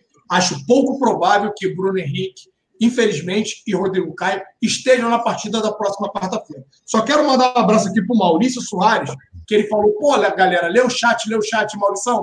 Nem sempre a gente consegue né, articular as falas aqui do, da discussão que está sendo feita com o que a galera está comentando no chat. Então, para que não fique interrompendo e cortando a todo instante, a gente tem que tentar aí administrar isso. São muitas mensagens simultaneamente. Temos mais de duas mil pessoas nos assistindo. Eu gostaria de pedir desculpas e pedir para que você possa nos entender, tá bom, meu parceiro? Vai, Deixa só, só, só falar uma coisa aqui, ó. O Marcelo Iagami falou aqui, ó. A Recopa é um título internacional e inédito. Acho que vale o risco. Eu acredito que eles não vão estar em campo, mas se eles tiverem condição, certeza que pelo menos no banco eles vão estar. Os dois. Concordo. Concordo. Assim, se eles tiverem o mínimo de condição, por exemplo, acho que ano passado o Arrascaeta teve um jogo assim que não estava apto para os 90 minutos, lembra? Foi um jogo antes do jogo do Grêmio. E aí. Foi contra o Emelec, né? Que tava ele e o Everton não. Ribeiro. Não, foi, não, ele não, não, não, não, foi depois da contusão que ele operou. Eu acho que foi contra o Grêmio. Foi um, um jogo antes. Foi um jogo antes do Grêmio. No jogo do Grêmio ele joga o jogo inteiro. Na verdade, no jogo do Grêmio, ele, Bahia, né, não, Diego entra Bahia. no lugar dele ali no final, né? Marcão é. é Bahia? É, não sei, cara, não lembro. Bahia mas teve um jogo. É Bahia ou Palmeiras? É, teve um jogo que ele não estava apto aos 90 minutos e aí ele joga ali 60. Eu acho que se os jogadores estiverem aptos para 60 minutos, eu acho que eles vão estar pelo menos no banco. Nem que eles não comecem no jogo, mas que eles, eles vão. Porque é título, é final e é por tudo isso que o Marcelo falou. É um título internacional, é inédito, é o primeiro título internacional que o Flamengo vai, pode ganhar no, no, no Maracanã. Então, tem um monte de coisa no aí Maracanã, também. No Maracanã, eles estarão aguardando como estiveram. Não, não, não, não. Se tiverem condição, vão estar pelo menos no banco. Não, como estiveram ontem para levantar o título, para poder tirar a fotinho, porque a fotinho é lembrança para a história, né, meu parceiro? Então lá eles estarão. Agora, se vão estar aptos ou não, vai depender muito do departamento médico. Eu acho que assim, a gente já levantou muitas desconfianças com relação ao departamento médico. Hoje em dia a gente está muito mais tranquilo, né? E eu acho que os jogadores estão bem entregues aí, tanto na mão do doutor Tanuri, quanto do departamento de fisioterapia do Clube de Regata do Flamengo, que vem fazendo um trabalho maravilhoso. Yeah. Teve a lesão contra o que ele voltou, né, contra o Emelec, que ele entra até no segundo tempo e bate o primeiro pênalti. Teve essa e teve no jogo contra o Grêmio mesmo. Ele e o Felipe Luiz se lesionaram no jogo da ida. Isso, e aí, é isso aí. O tempo de recuperação foi acho que cerca de 20 dias. Eles é. voltam para jogar no 5 a 0 Foi, foi o segundo jogo, então. Deu assistência e tudo mais. Foi o segundo jogo do Grêmio, é isso mesmo. Perfeito. Teve esses dois jogos sim, o pessoal tava aqui, pessoal, uma galera falando do Emelec, a outra falando do Grêmio. Então, para ficar tudo certo, foram os dois. Pronto, tá todo mundo certo. Vamos lá. O Renan Berdião mandou pra gente aqui, ó. O Gabigol é o melhor nove do Brasil, sem dúvidas. Os números comprovam isso, né, meu parceiro? É gol de tudo que é jeito. Só falta gol de bicicleta agora. Ele é o falso nove. Eu prefiro usar dessa forma, porque o Gabigol ele não é aquele nove habitual, tradicional, aquele cone que foi muito criticado em uma das Copas do Mundo que a gente tomou uma paulada. Então, ele abre muito, ele sai da área para jogar, ele tem esse tipo de essa característica que faz com que é, esse ataque do Flamengo tenha uma dinâmica que até agora os demais adversários não conseguiram né, é, assimilar para poder neutralizar. Rodrigão, Rafael Novaes manda para você, Bigode, essa tua fantasia de travesti ficou boa. Parabéns aí. É, eu, eu, peguei com teu pai. Eu peguei com teu pai. Aí eu contei com teu pai hoje. Aí é isso aí, filho. Quem fala o que quer, ouve o que não quer. Boa. Levanta a bola aí, Pepe. Levanta a bola aí. Vai. Vai. Vai aí na rua aí, ó. Achando que nega é otário, filho. Agora, o Rodrigo sacaneou, né? Falou que era lateral, mas também jogou como ponta no vôlei, né? O nego só levantava para tu para tu cortar, tava escondendo o jogo. E aí, Rodrigão, o Marco PC manda: que fim darão em César, João Lucas, Dantas, Pires, Lucas Silva, PP, Berrio e Lincoln? Aliviam a folha salarial, vão ganhar só para treinar. Vão oito e pode vir um lateral direito. Concorda? Mas é difícil isso acontecer, né? Eu acho que você tem muito jogador aí, cara, que não vai fazer carreira no Flamengo mesmo, não. Mas você conseguir, sei lá, quantos aí ele falou? Seis, sete empréstimos aí, sei lá. Deixa eu ver. Um, dois, três, quatro, cinco, seis, oito. Oito, hum, cara. E outra, né? É, tem a questão da profundidade também. Sei lá o que, que vai ser usado aí nessa Taça Rio. Pode ser que um ou outro volte. Né? O Lucas Silva aí, para alegria do bigode, pode ser que volte a aparecer. Bill. O é... Marcão está tendo chance para o Pedro Rocha. Acho que vai É, ter chance. é, então. Ah, a gente falou aqui antes, né? Pode, ele tem que se recuperar rápido aí para poder, pra poder jogar um pedacinho da Taça Rio para mostrar um O que, pouco. que você achou do Vitinho, Bigode? Eu queria ouvir Jogou você. muito. Jogou muito, parceiro. Tá jogando muito. Tá jogando muito, não. São dois jogos só, né, galera? A gente sabe como é que é Vitinho. Mas, Mas principalmente do jogo do Emelec, arrebentando, filho. Tá arrebentando. É, mas são dois jogos, né? Geralmente o Vitinho é aquele de lua, faz um jogo, aí todo mundo fala, agora vai! Aí no jogo seguinte, ui, vai É, eu, embora. eu já falei isso várias vezes aqui. Eu acho que em termos de recurso, quantidade de recurso, o Vitinho talvez só perca por Rascaeta. Desse, desse, desse setor de frente, ele só perca. por- Porque o cara tem velocidade, o cara tem drible, chuta com as duas pernas, é, tem chute de média e longa distância, sabe bater falta, sabe bater é, escanteio, é, sabe cabecear minimamente, tem um- uma finalização razoável. O cara tem todos os atributos. Nasceu com talento, mas infelizmente, não sei, ele tá ali na, na, no hall de Alexandre Pato, de Paulo Henrique Ganso. Os caras têm o talento, nasceram com talento, igual eu falei na, na live. É como se Deus tivesse te dado um pênis gigantesco. Mas na hora do sexo, a porra não sobe. Então, meu irmão, não adianta nada, tá ligado? É mais ou menos Amarra, é amarra na testa. Bigode. Amarra, bota uma pala, né? Amarra um, um palito de picolé, alguns palitos de picolé e Faz vai. uma tala, né? Ah, meu Deus. Vamos. Vamos. Ai, meu Deus do céu, cara, não é possível. A Cara, barra vai, na testa galera. foi a melhor, mano. Puta que pariu. Essa ou a do Pablo Vittar? Eu acho que a do Pablo Vittar ainda tá na frente. Marcão, é, o Rodrigo falou ali, tava falando não sei o que, finalização, drible, isso e aquilo. O cara que caiu na live, na, naquele momento, não achou que ele tava falando do Vitinho. Tava É, se perguntando. tava. Flamengo contratou o Messi, eu não tava sabendo. Mas isso aí é pra provar que a gente não tem marcação com jogador nenhum, cara. Se jogar bem, a gente vai falar que joga bem. Se jogar mal, a gente vai falar que joga mal. Não tem, tem problema nenhum.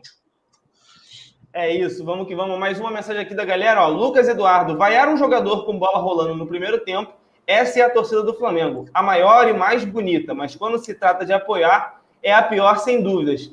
É muita gente pro, pra, pro bem, mas também é muita gente pro mal. Como o, Temos Fla- o Alan gosta de dizer, a bipolaridade rubro-negra, né, Alan? É, temos de tudo na torcida, galera. Infelizmente. E assim, é, as pessoas. E assim, a gente não pode falar que é só a torcida, tá? Nós, é, essa questão aí da mídia, é, o imediatismo tem consumido as pessoas de uma forma que a gente quer tudo para ontem. Né? Antigamente, eu fui criado, né? Ó, você estuda, passa de ano, que aí você vai ganhar um presentinho. O Raia quer que eu compre as coisas para ele amanhã, bebê. É, é, tem que ser para amanhã. As coisas estão mudando. Então, assim, é, as pessoas estão mudando. Eu sei que a gente tem que se adaptar às transformações que acontecem, a globalização e tudo. Está tudo muito mais rápido, mas vamos com calma. Mas é, é o que o Cleiton falou. Temos mais de 45 milhões de torcedores rubro-negros. E aí temos de todos os tipos, todas as cores, todas as raças, todos os credos. E assim funciona, parceiro. Alguns são imediatistas ao extremo. Tem gente aí já atacando pedra no Léo Pereira e no Gustavo Henrique, falando que são jogadores comuns que não tinham que estar no Flamengo. Ó, o Joel Lembrar, lembrar um pouquinho, né, cara? O Léo Pereira e o, e o Gustavo Henrique foram- eram titulares dos times que, que, que, que, que jogavam, né? O Gustavo Henrique foi vice-campeão brasileiro. É um bom jogador. O Léo Pereira também tem as características que o Mister queria. Jogador mais rápido pela esquerda. Te perde um pouquinho na saída de bola e no passe longo do Paulo Mari. Mas acho que ganha em outras características. Agora, quantos minutos tem o Léo Pereira, cara? Ele tem o quê? Dois jogos? Três jogos inteiros? é três. É. Três. Dois ou três, é. Três, pô. Madureira, Fluminense e o de ontem. Pois é. O Gustavo Henrique também deve ter aí por volta de 3, 4 jogos. É, não, o Gustavo Henrique já tem uns 6. O Gustavo Henrique deve ter uns 6. Vou confirmar aqui, só uns Não, não tem porque esse time não tem 6 jogos. O time principal não tem 6 jogos. Tem seis Não, jogos. o Henrique Tem tá na seis frente, jogos. né? E aí, se reserva, são cinco jogos. Por causa desse jogo, são É, cinco Não, mas os reservas lá. jogaram. Eu acho que ele não jogou aqueles jogos com sub-23. Ele Não jogou. Não, não, Marcão. Com o time principal no comando do JJ são seis. Já Mas são você 6 descontar jogos? o- Se você descontar esse próximo, que não foi com o time titular, são cinco, né? Se você É. pensar, o, Léo o Gustavo Henrique já fez três duplas de zaga. Tuller na É, primeira rodada, Pra você ver. Léo Pereira e o próprio Rodrigo. Porque é o seguinte, lá. E aí, Vamos e aí aqui, deixo ó. uma O pergunta. Rodrigo, Caio, o Rodrigo Caio se apresenta e aí tem aquele corte no joelho. Então o Sim. Rodrigo Caio. Aí jogou o Gustavo Henrique. Aí o Pablo Mari nem esquentou a cadeira, meteu o pé para Arsenal, foi embora. Aí ficou o Gustavo Henrique jogando com o Tuller. Veio o Léo Pereira. Aí o Rodrigo Caio, daqui a pouco, pô, teve um jogo só, ele se recupera, fez duas partidas, eu acho, o Rodrigo Caio esse ano, foi? Vou foram. Ah, ele fez o jogo aqui de Brasília E as E duas teve um o outro, né? E o, e o jogo e o jogo do É. do, Del Valle. do Del Valle. Então, Não, Supercopa. Supercopa também, não foi, não? É, o mas jogo é aqui de Brasília é Brasília. só esse jogo. Ele fez o jogo aqui de Brasília, o próximo jogo E era, o contra o Del. Valle ele machucou. É, e É. ambos com o Gustavo Henrique. Então, então foram dois jogos aí com o Rodrigo Caio. Aí o resto foi Na o Gustavo verdade, eu Henrique. acho que o Gustavo Henrique jogou todos esses jogos aí. Jogou, É. jogou seis. O O primeiro. Gustavo Henrique foi o que mais jogou. Ah, O Gustavo Henrique foi o que mais jogou, galera. Tanto que lá É atrás eu, eu acho que o Gustavo Henrique sai na frente é, do Léo Pereira. Aí depois teve a estreia do Léo Pereira no Maracanã. Eu Falei, ó, jogou bem contra o Madureira, já começa a mudar de opinião. Aí veio o Fla-Flu, que joga Gustavo Henrique e Léo Pereira. A zaga foi uma tristeza também, né? No segundo tempo. Teve um desequilíbrio emocional dessa zaga. Os caras é, apresentaram uma instabilidade ali emocional e isso me deixou preocupado. Aí depois teve o retorno do Rodrigo Caio. Rodrigo Caio faz as partidas, assume, jogou um bolão, faz a final aí em Brasília e aí apresenta depois agora aí a questão aí desse, desse problema muscular e vai para tratamento. Então, é um início de ano aí para o Rodrigo Caio, né? Um pouco problemático, porque ele teve o corte, agora teve uma lesão muscular. Eu acho que o problema é o Rodrigo Caio. Porque assim, você contrata dois, dois zagueiros que estão num esquema totalmente diferente contra os times. Santos e, e Léo Pereira. Ambos, ninguém que vai discordar que os caras tiveram um ano de destaque. O Léo Pereira sendo campeão da Copa do Brasil. Sim, sim. E o Gustavo Henrique. time. Hã? Léo Pereira é um time, você falou, dois caras que vieram de times diferentes, o Santos e o Léo Sim, Pereira. sim, sim. Parabéns. Léo dois caras. Futebol Clube, Sim, boa! sim, sim. Vocês entenderam. Atlético O Léo Paranaense. Pereira é maior do que o Atlético Paranaense. É. É Então, isso. assim, cara, você coloca os dois juntos, porra, num esquema onde exige. Se você bota o Léo Pereira e o Gustavo Henrique no time do Palmeiras, pô, os caras estavam voando. Mas nesse esquema do JJ, os zagueiros viram volante. Exige muito saída de bola. Zagueiro joga muito. Então, assim, não é normal, não é fácil, gente. Inclusive o próprio JJ. A camisa tá pesando, o esquema não- ainda não, não, não tá encaixado. É normal. Se tem o Rodrigo Caio, um dos dois já estavam na linha. Ou o Gustavo Henrique ou o Léo Pereira, e aí É tava porque tudo certo. serviria, serviria um pouco de porto seguro ali para outra aí. dupla. né? Isso aí. É. Como o próprio Rodrigo Caio serviu para o Pablo Mari, né? Porto Seguro é depois que acaba o Carnaval de Salvador, quarta-feira de cinzas, os trios descem, aí Porto Seguro bomba, entendeu? Aí Tá partiu certo. Porto Seguro, entendeu, parceiro? Tá certo. Tá certo, tá certo. É, é melhor não contrariar, não. Tá, tá certo. Não, Quem viveu, viveu, parceiro. Quem viveu, viveu. Axé Moá. Joga aí no Google. Joga aí no Google. Parracho, bebê. Axé Moá e Parracho. Ba É. Barra Mares, Barra Mares era boa também. O, o, o capetinha do Parracho, bebê. Coisa de maluco. Bagulho doido. O cara já foi lá, né, bebê? Ó, Tomar pinga com Nescau? Porra, com certeza. Essa época Tá de carnaval tá me surpreendendo ninguém perguntar se, se vai ver a mangueira entrar. Daqui a pouco aparece. viu? Você é velha também pra caralho, hein? não, Não, não, não, É o que mais tem aqui de piada velha no chat. Não apareceu uma dessa Não apareceu sim, já, já perguntaram sim. Ah, então, felizmente, tá tranquilo. Vamos lá. Ó, o Joel Soares está mandando uma aqui pro Alan. Cara, o Rodrigo acabou de mandar uma cortada estilo giba neles, tempos atrás aí num cara. Eu vou te poupar dessa. Segura a onda aí, irmão. Mas o Alan pode acompanhar aí. Joel Soares. Fica um abraço aí para você, irmão. Ah, vamos ver aqui. Tem mais uma mensagem para a gente aqui, ó. O Francisco Oliveira faz uma pergunta e ele pode saber a opinião de vocês aí. O que, que vocês acham do Gabigol assumir a camisa 10? Vou começar pelo Marcão. Como é que é? Quem, quem poderia usar? Se o Gabigol poderia usar a camisa 10, é, é isso? Numa, numa hipótese do Diego sair, não é isso? Cara, eu acho, eu, eu acho assim, eu acho isso bobeira. Eu acho que o Gabigol é identificado com a 9. Acho que ele não gostaria de mudar. Acho que não. Aí, por exemplo, se a 10 vagasse, aí tem o Arrascaeta. Né? É, a Arrascaeta tá jogando com a 14, entendeu? Pode dar para o Arrascaeta. É um cara que, pela, até pela posição ali, um meia esquerda ali e tal, poderia utilizar a 10. O Diego só perde a 10 quando ele sair do Flamengo. Sim, não, ó, mas, mas todo mundo, Alan. Ninguém vai tirar 7 do Everton Ribeiro, ninguém vai tirar 9 a 27. É uma questão de respeito também. Quando o jogador novo entra, né, Marcão? Por exemplo, o Rafinha teve que pedir o trauco, não foi?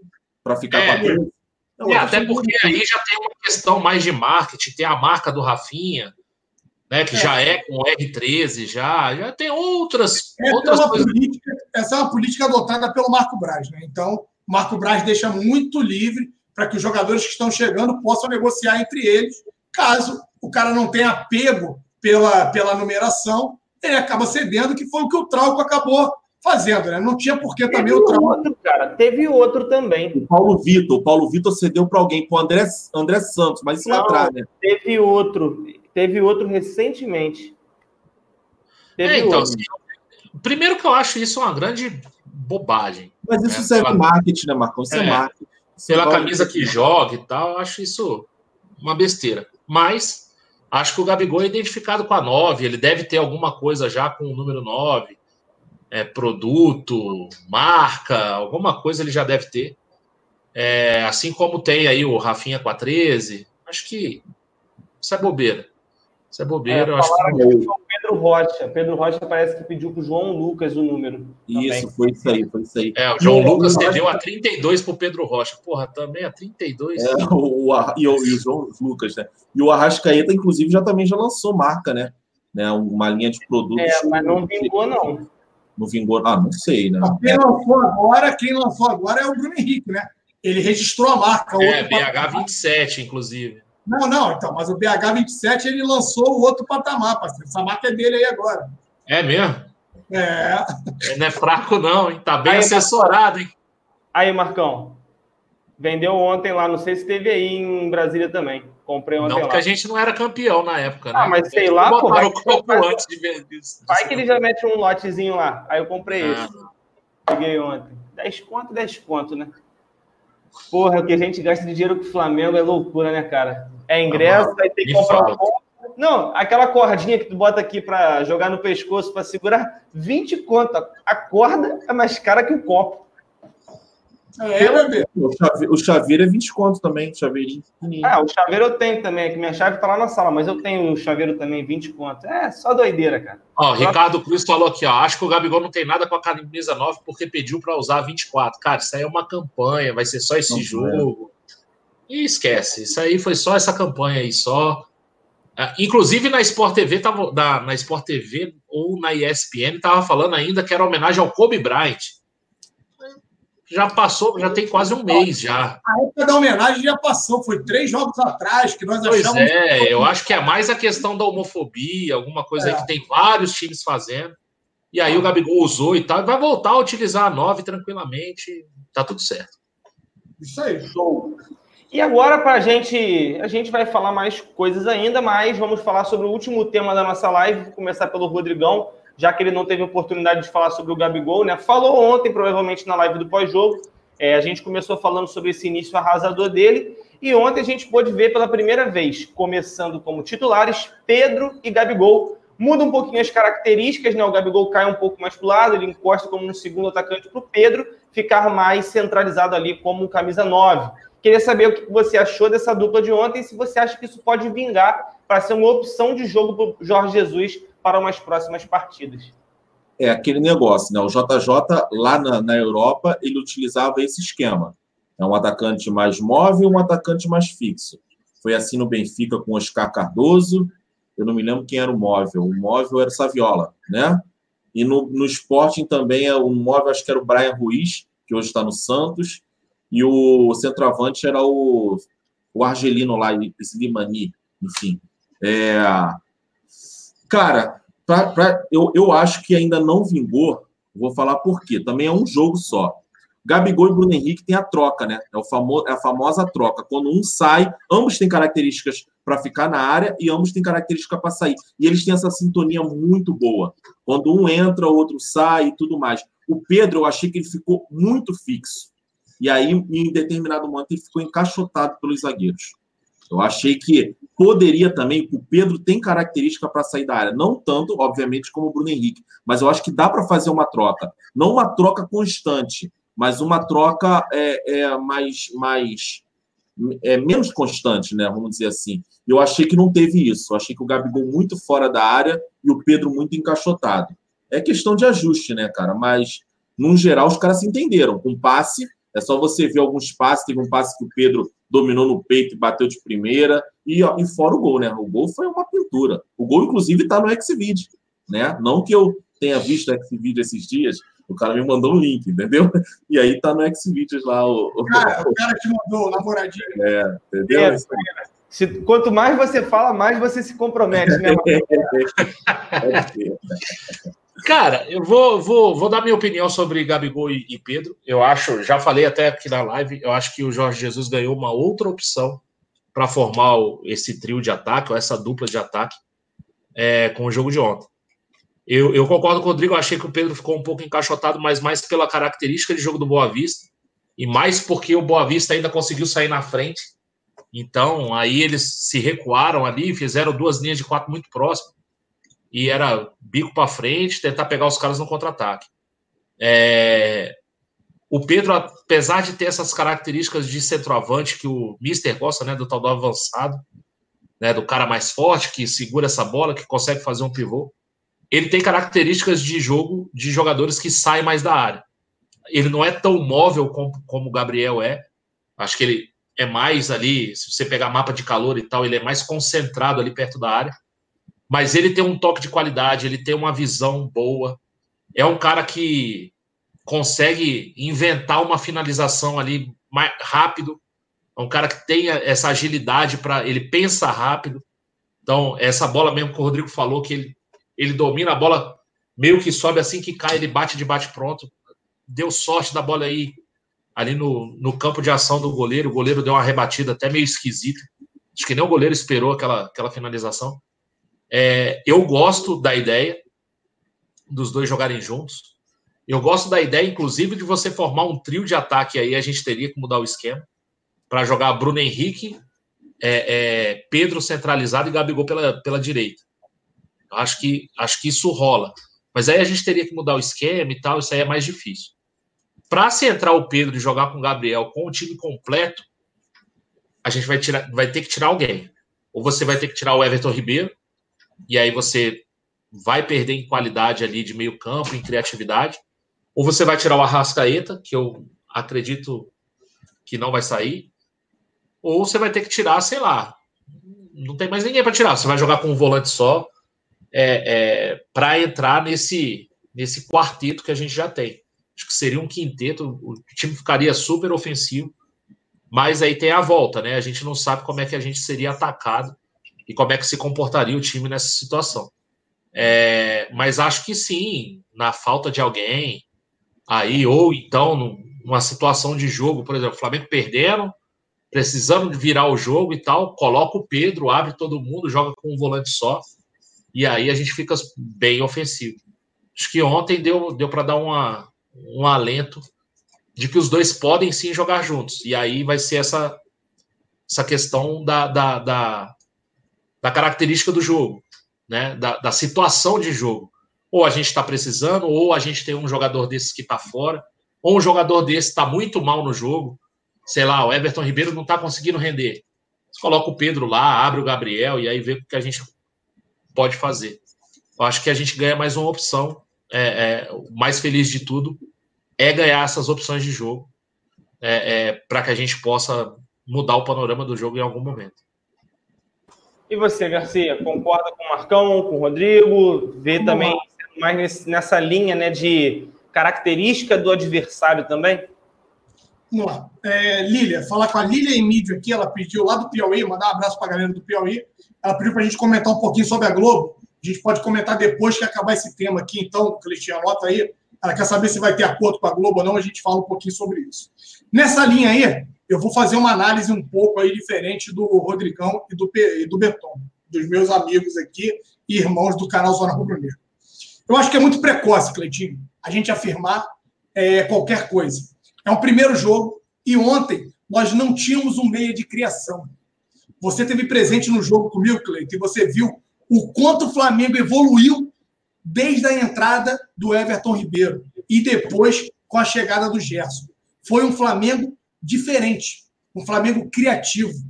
Hoje o Flamengo joga num quadrado mágico, que tem muita dinâmica, muita mobilidade, com Everton Ribeiro, Arrascaeta, é, Gabigol e Bruno Henrique. O Arrascaeta, em alguns momentos, entrando muito dentro da área, diferente do que jogava ano passado, fazendo um papel, às vezes, de falso 9, para confundir a defesa adversária. O Bruno Henrique mais aberto, o Gabigol mais aberto, e o Everton Ribeiro ali, né? Tirando, desfazendo um quadrado e virando ali a questão do tal é, losango. Entrando Pedro, o que pode acontecer é a gente tirar um meia, tirar um meia, e aí, entrando Pedro, a gente tira um dos meias, vai depender muito do adversário. A gente pode entrar com apenas um cara de criação, vai ficar entre a Rascaeta ou o Everton Ribeiro, centraliza o Pedro para fazer o falso 9 e você tem o Bruno Henrique e o Gabigol aberto. Deixa de ser o tal quadrado e faz o losango ali da criação. Então, são possibilidades que o JJ vai ter para poder é, estudar o adversário e implementar essa metodologia.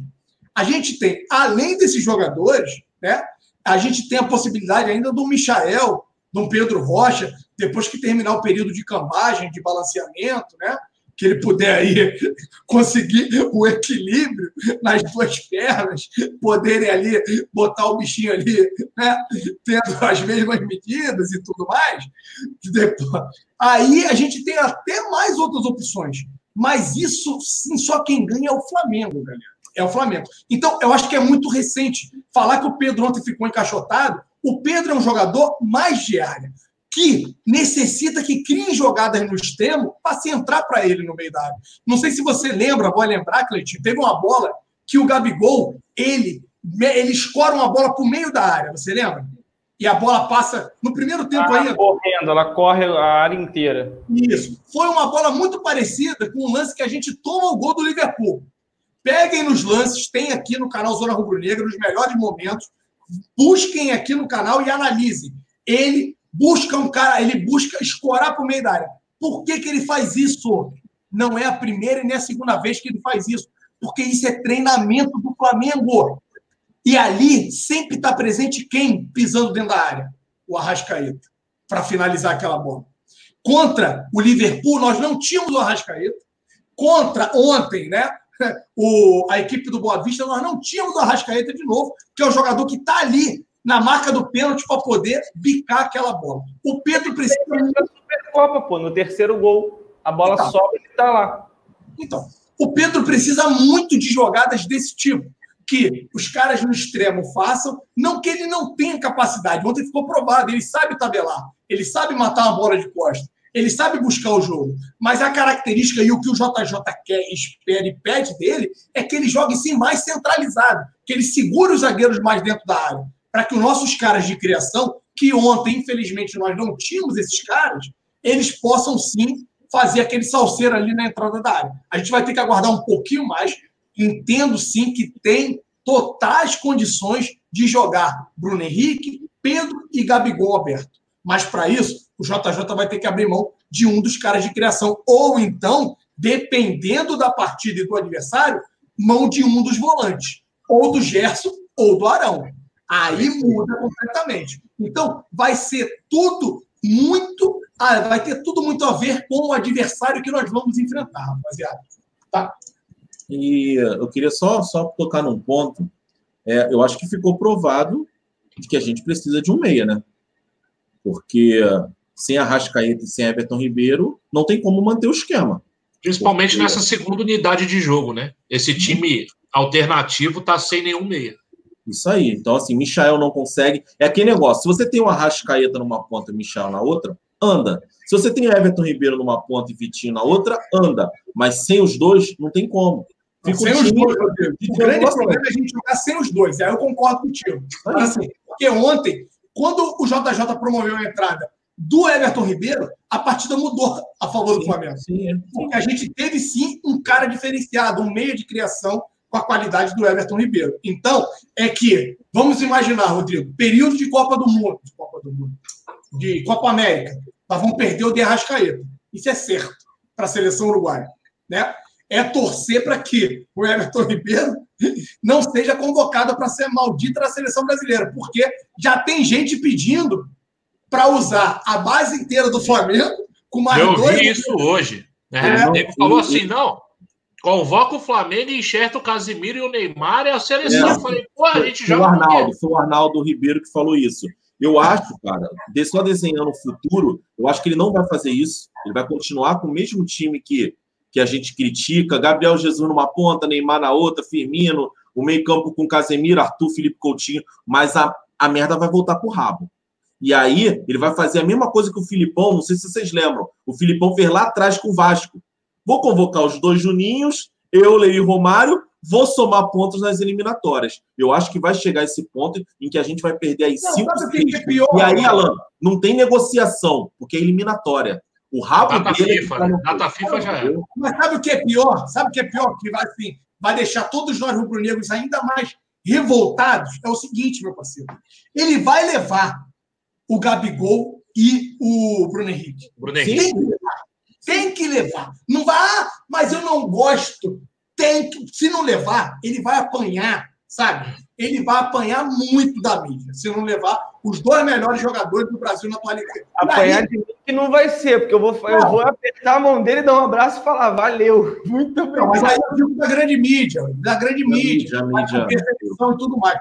E aí, Rodrigo, o que vai deixar a gente puta é que ele vai continuar com essa convicção burra que ele tem, mantendo o Gabriel Jesus, né? A seleção jogando um futebol péssimo, horroroso, e os nossos atletas que poderiam estar contribuindo com o Flamengo aqui, porque o Campeonato Brasileiro não vai parar, desfalcando o Flamengo e, e esquentando o banco para os caras. Esquentando o branco. É isso aí. E assim, é isso aí que vai deixar a gente foi naqueles amistosos lá, pô. É, e a galera. E a galera tá falando que ah, as eliminatórias para. Para o seguinte.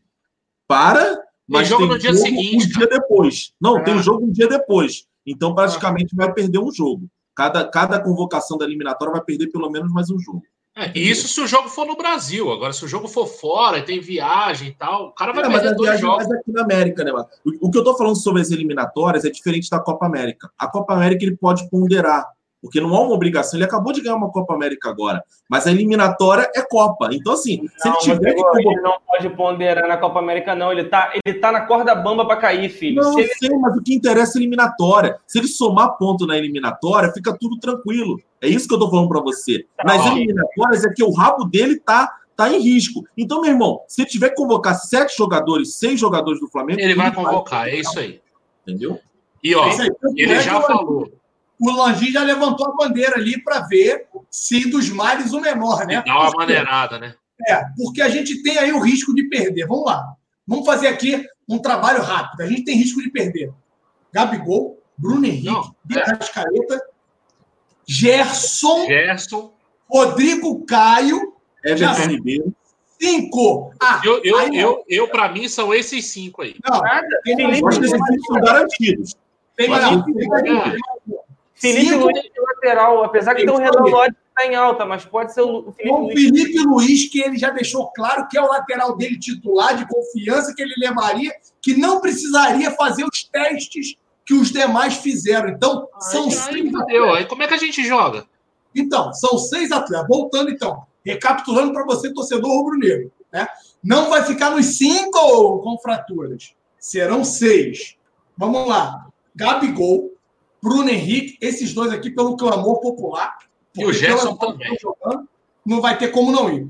O, é, Arrascaeta, o Arrascaeta, que a gente vai perder para a seleção. que aí já, já é A certo. seleção do Uruguai não tem nada a ver com isso, né? Três.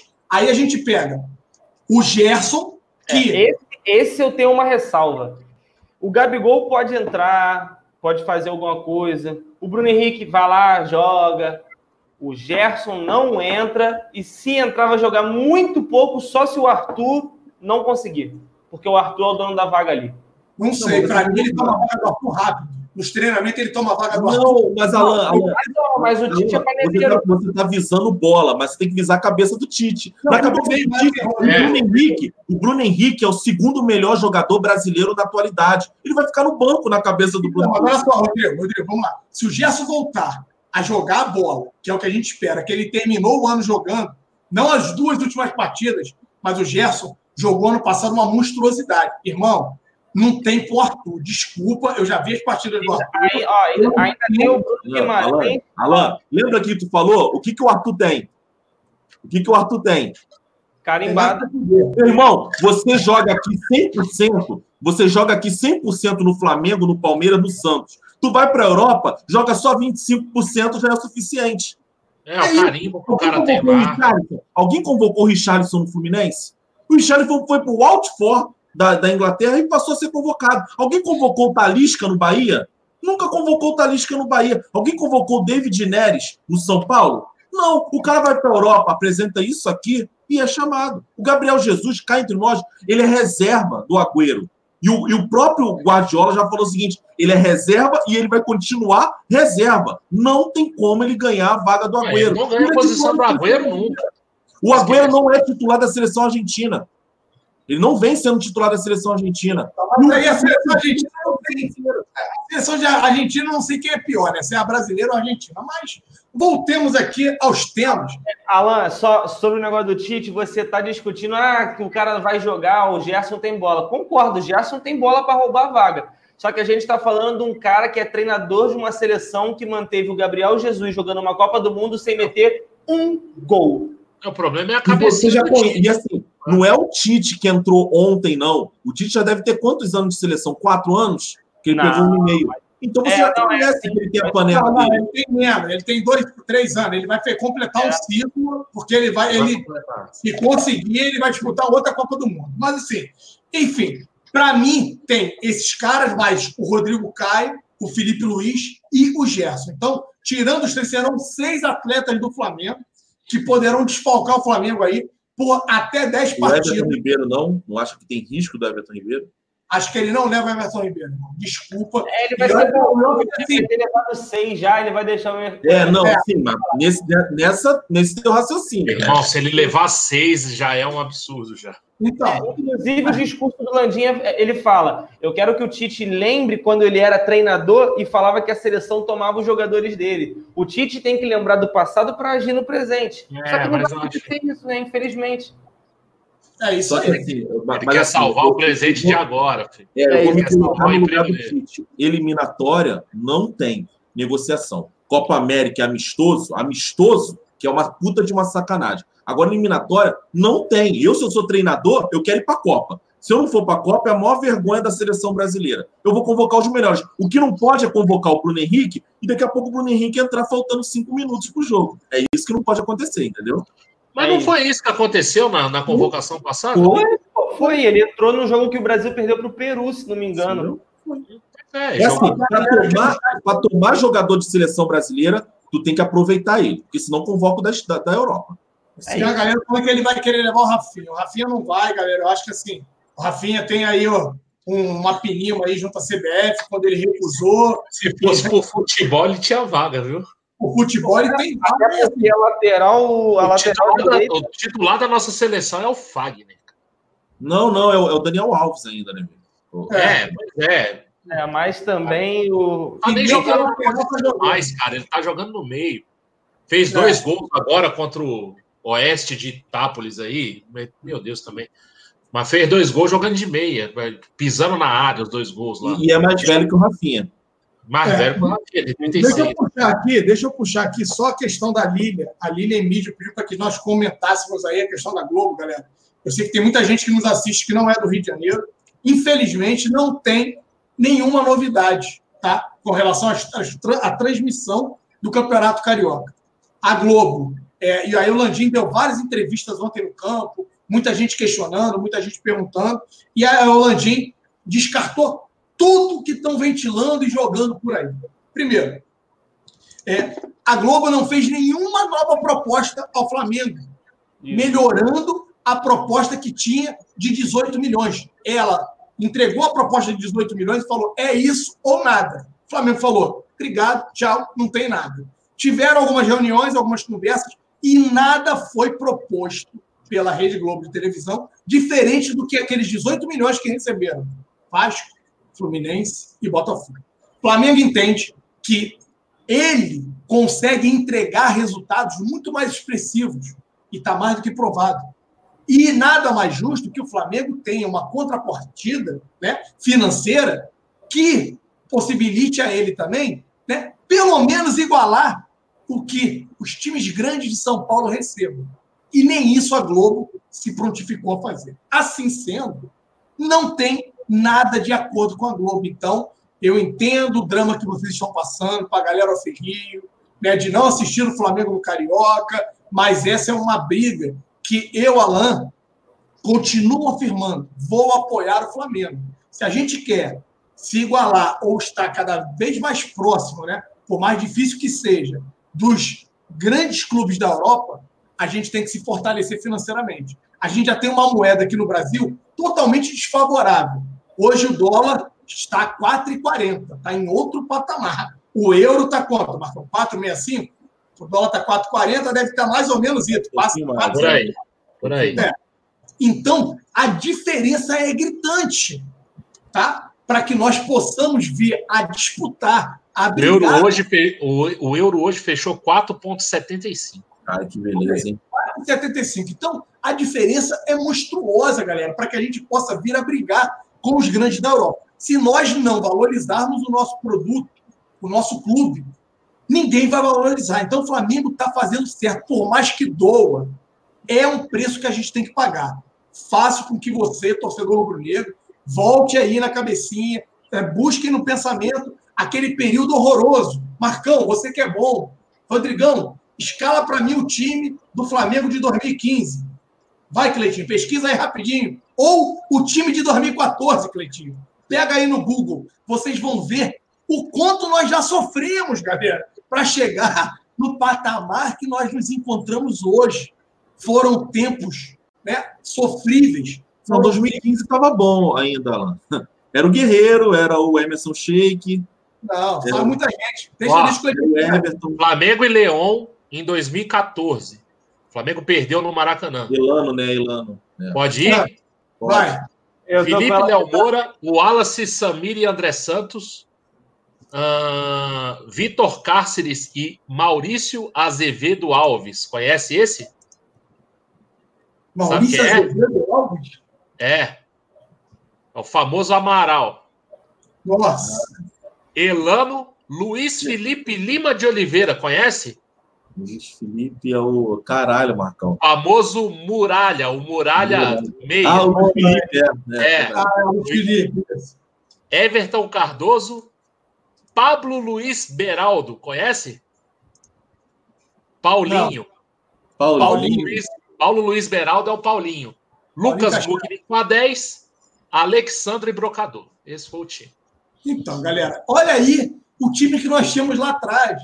E se a gente for revoltando, vai ficando pior. Eu lembro da época aí do Val Pedreiro, do Minhoca e Do- vários outros aí. 2010, esse- esse é 2010. É. Não, e vários outros que a gente teve que aturar para podermos hoje chegar nesse nível, nesse patamar. Então, eu entendo que seja sofrível para todos vocês que estejam fora do Rio. Não me entendo com ar de soberba. Tem gente que me acusa, me agride. Ah, para você é prático. Você mora no Rio, você consegue ir ao Maracanã. Eu moro aqui no Piauí, igual a minha amiga Lilian aí, Emílio. Ah, eu moro aqui pô, no, é, em Manaus, né? Ah, eu moro, sei lá onde, em Nova York, e não consigo ver o Flamengo. Eu entendo tudo isso, rapaziada. Mas é um preço que todos nós rubro-negros temos que pagar às vezes para que a gente possa na frente almejar coisas melhores, tá bom? É, só para só ilustrar o que o, Alan, o que o Alan disse, a premiação, a princípio, seria 5 milhões. Sem o Flamengo, passou a 2 a Taça Guanabara. Para você ver qual é o valor do Flamengo não, dentro não, não, não, não, não, não, não. É Carioca geral. A da Guanabara era 1 milhão, caiu para 500 mil. Sim, sim. sim. Na, mas na geral, tô falando na geral. É, a Taça Guanabara na geral passou isso aí. É, e a Taça Guanabara não paga o Gabigol. Não paga. O Alan falou de dupla, eu lembro só de Val Baiano e Christian Borja em 2010. Olha só, a gente tem a brigando com o Henrique hoje. E outra coisa, só para ilustrar, o que, que mudou? Mudou só uma coisa, Alan, nessa negociação com a Globo. Agora os caras passaram um problema com os andares de cima. Né? É, antigamente, antes tava, você estava é, conversando com um cara que tinha um funcionário que tinha uma limitação financeira. Agora passou para os caras que assinam cheque. Era o gerente, estava no nível gerencial. Agora subiu o patamar e está na alta cúpula da Globo. Está na diretoria, por quê? Os patrocinadores da competição estão pressionando, está sim se perdendo atratividade, visibilidade, e a Globo, quando vende o pacote deles lá, né, de competições é por ano, os caras estão pressionando, cobrando, e até agora não tem acordo para eles também não está sendo vantajoso, como, para o Flamengo também não é. A verdade é essa. Para o Flamengo, o Flamengo também perde. Porque os patrocinadores do Flamengo perdem um pouco de visibilidade, porém, o Flamengo tem entregue outras possibilidades que são números jamais vistos. E não tinha colocado isso também como contrapartida. Exemplo, peguem a audiência que a Flá TV está dando a cada partida. Outra, a Flá TV está fazendo uma, uma cobertura de primeira, galera. Alternando repórter em campo, repórter no vestiário, e passa o patrocinador e mostra. Cara, a Flá TV, eu que criticava muito, evoluiu absurdamente. É hora de parabenizar o trabalho feito pela equipe da Flá TV. Quando tem que bater, a gente vai lá e bate. Quando tem que elogiar, a gente vem aqui e elogia a Flá TV está entregando sim aos patrocinadores do Flamengo um adicional, um incremento ou uma compensação, vamos colocar assim, feito a não entrega da visibilidade via a TV, tá bom? É, teve até uma mensagem aqui ó, do Marlon Leles, ele mandou duas. A primeira ainda sobre o Gabigol, ele falou que a homenagem do Gabigol foi tanto para o Kobe, com, também contra a homofobia. É, e ele mandou outro também falando: vocês sabem qual o plano B se não fechar com a Globo? O problema é que é, de, é o dificultador do plano B, né? Porque a Globo. Não, na verdade, não tem plano B, cara, porque os outros times são fechados com a Globo. É Aqui isso. no Brasil, para você passar um jogo, você precisa ter o direito de transmissão dos dois clubes. A gente, a gente não tem contrato com ninguém, mas todos os times têm com a Globo. Então, e outra, é só é só o carioca. No brasileiro, o Flamengo está fechado com a Globo, vai passar jogo normal. Até Apesar deles tirarem muito jogo nosso da TV aberta para jogar para o pay-per-view, isso é uma sacanagem também. Né? O Flamengo também protesta com relação a isso, inclusive aquela ação. Né? O, o Flamengo tinha entrado lá para tirar algumas dúvidas sobre o contrato. Uma das dúvidas era essa, porque tinha muito jogo indo para pay-per-view, saindo da, da, da TV aberta. Claro, a Globo quer que você pague o pay-per-view. Então, quanto mais Flamengo tiver no pay-per-view e menos na TV aberta, melhor. Por exemplo, aqui em Brasília, há três anos atrás, nego me chamava de maluco por ter o pay-per-view. Ah, porra, mas os jogos do Flamengo todos passam na televisão, não precisa ter pay-per-view. É porque o Flamengo passava aqui toda semana, quarta e domingo, era jogo do Flamengo. Isso de uns três anos para cá vem, de, vem diminuindo bem. E isso é estratégia da Globo também. Passar menos jogos do Flamengo para o pessoal migrar para pay-per-view. Então, é, é para o brasileiro, ainda tem contrato com a Globo, a gente vai passar no Sport TV, na Globo mesmo e no pay per view. Tranquilo. Perfeito. O R. Cesário manda também, ó, Marcão Bigode. Gabigol ou Bozelli? Pet já escolheu. Cara, não, não, não dá. Tem nem comparação. Ah, né? esquece isso aí, esquece isso aí. Na verdade, não dá para trocar o Bozelli nem pelos nossos reservas. Eu não trocaria é, nem Acho que o Bozelli não, o Bozelli hoje não. Ah, eu trocaria pelo Lincoln. Eu trocaria. Ah, É, mas Tá aí, tá aí, tá aí aí. você já tá indo para uma terceira prateleira. Aí sabe, sabe o que, que eu falo? Pô, Todo mundo é, cisma em falar Gabigol é um fracassado na Europa. Já viu os camisas nove dos outros times? Corinthians é Bozelli. No, no Palmeiras é o William. Hoje é o William, né? No, no, no, no Não, não, Atlético. não. No Palmeiras hoje é o Luiz Adriano. Eu não sei nem se ele tá jogando, mas enfim, Luiz Ah, Adriano. No São. Paulo é Pablo, tem um gol na temporada, Pablo. Aí você vai para o Santos, é Raniel. Aí você vai para o Atlético Mineiro, Ricardo Oliveira, cheio de osteoporose, já com 60 anos. No Botafogo é um, é um menino lá. No Fluminense ninguém sabe. No Vasco é Cano. E os caras cismam em dizer que quem é um fracassado é o Gabigol, né? Enfim. Rapaz, cadê o, cadê o, cadê o garoto que era do, do, do Flamengo aqui foi pro Santos lá? Como é que é o nome dele? O Uribe, Uribe. garoto, o garoto, o cara já tem cara- Fernando Uribe. Onde é que está Fernando Torcida lá Uribe? quer matar ele. Torcida lá É. quer matar ele. Cara, eu falar. Eu acreditava nessa criança, parceiro. Né, Eu também, veio do o Arthur México brigou comigo. O Arthur brigou comigo quando ele foi pro Santos. Falei, ó, não vai arrumar nada, cara. Não vai... Não, ele ficou na reserva do Sacha. O Sacha nem, nem Mas eu centroavante é. Lance Ele de não fez nenhum gol, eu acho, no Santos ainda. Ele não balançou nenhuma vez o gol. Não, não, não, ele fez, fez, fez gol. Ano passado ele fez. Ano passado? Não lembro, não, cara. Não lembro, não, Marcão. Acho que, não Acho que ele sei, fez não. um golzinho. Ah, não é possível que ele não tenha um gol. Acho que- Vou até pesquisar. Mas assim, a situação do Santos é tão feia que quando ele tá no banco, querem que ele entre, e quando ele tá no- em campo, querem que ele saia. É, Tá, tá feia a coisa pro Santos lá, cara. Ó, o Bruno Lima está pedindo o seguinte, Rodrigo, para você essa pergunta, Rodrigo. Eu sei que você entende tudo. É, Bruno Lima falou: Rodrigão, me fale um pouquinho mais sobre o fair play financeiro que a CBF quer implementar. Ih, cara, me pegou aí de surpresa, mano. E eu não tô. não, não estudei essa parada, não. Não tava no tema, tá ligado? Então, desculpa. Hoje foi carnaval, né, galera? Hoje eu acordei de manhã com o bloco. Então, desculpa. Aí, Marcão, ele não fez nenhum gol, não, cara. Se tu puxar e botar no YouTube gols do Uribe no Santos, vai dar resultado não encontrado. O João Holanda botou aqui também uma outra verdade lá do Santos: é o seguinte, parceiro. O João Holanda colocou a torcida do Santos já está querendo matar o Gesualdo, parceiro. Já, já, já quer matar o Gesualdo, tadinho do Coroa. E outra coisa, tava, o, o presidente do Santos estava querendo palpitar sobre o Flamengo, que está contratando muito jogador e vai ter vaidade, está aumentando muito o valor do mercado. Eu estava pesquisando o Brian Ruiz. Lembra do Brian Ruiz, destaque da Copa de 2014 pela seleção da Costa Rica? Ele está lá até hoje. Sabe quanto que ele ganha? Fortuna. 750 mil. É.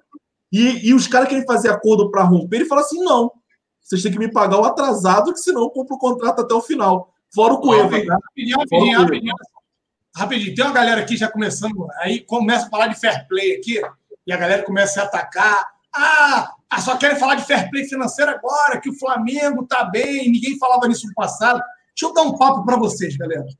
Se Vai melhorar a situação. pô. Isso, deixa eu explicar para vocês aqui. Eu brinquei com o Rodrigão e acabei não falando sobre o fair play financeiro. Se os caras implementarem o fair play financeiro no Brasil, a coisa for levada a sério, o Flamengo vai ser o grande favorecido com relação a isso, frente aos demais times. Porque o Flamengo hoje tem caixa que possibilita ele fazer investimentos aí na casa de 100, 200 milhões, tranquilamente, caso ele queira. Os demais times não. Porque o fair play financeiro nada mais é do que estipular um teto de gasto com relação ao investimento que não faça com que gere risco de você se tornar um clube inadimplente. Então, fiquem tranquilos. Se esse projeto aí que a CBF tenta implementar for levado a sério, quem vai se prejudicar não é o Flamengo. Para o Flamengo, a distância vai ficar ainda maior. É a leitura que eu tenho. Concorda, Marcão? É, Porque o mas- cara não conseguir contratar, se contratar, corre risco de perder pontos ou até mesmo de rebaixamento e tudo mais, se confirmar aí, né? Se levarem é, a ferro e fogo aí o que estão tentando ali escrever, que é um cara sério, do Banco Itaú, é o César Grafietti, é um cara muito bom, muito competente. Para o Flamengo, a questão do fair play financeiro é sensacional, maravilhoso. Não brigue contra isso. apoiem a causa, porque isso aí para o Flamengo vai ser, ó. Basicamente, o que, que vai acontecer com esse fair play financeiro? Um time igual do Cruzeiro, que ganhou duas Copas do Brasil, ele não iria existir. Né? Um time com Thiago Neves, Fred, não foi Fred, né? Foi outros jogadores importantes, não iria existir, ou seja, não existiriam os dois títulos do Cruzeiro, porque o Cruzeiro já estava burlando um, um limite da qual ele não podia gastar. Então é mais ou menos isso. Um Botafogo, por exemplo, não traria um Diego Souza no ano passado. Um Fluminense não estaria gastando uma fortuna com ganso. É mais ou menos isso, entendeu? É assim, Quando fala, fala de fair play financeiro, e tu fala que o Flamengo está atuando no mercado gastando horrores. Olha a cara do Braz para toda essa situação.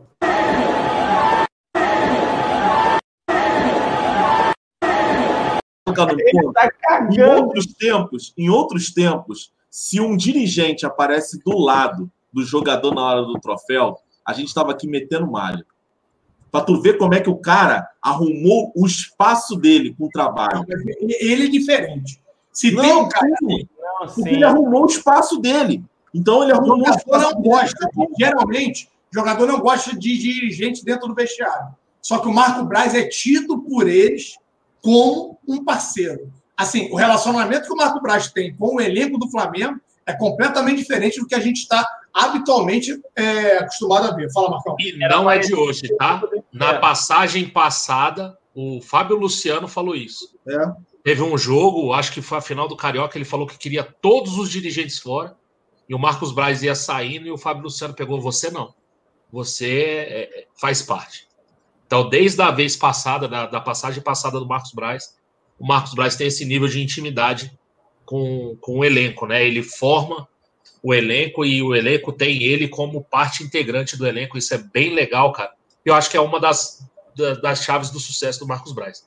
Só falando, rap, só falando rapidinho de, de, de, de fair play financeiro, é, como é que é isso? O clube só pode ter, no máximo, é, é, X milhões de reais de dívida em três anos, né? Então, assim, na Europa, como é que é? é 5 milhões de euros por, por no máximo 3 anos de dívida, podendo chegar a 30 milhões. Passar disso, cai no fair play.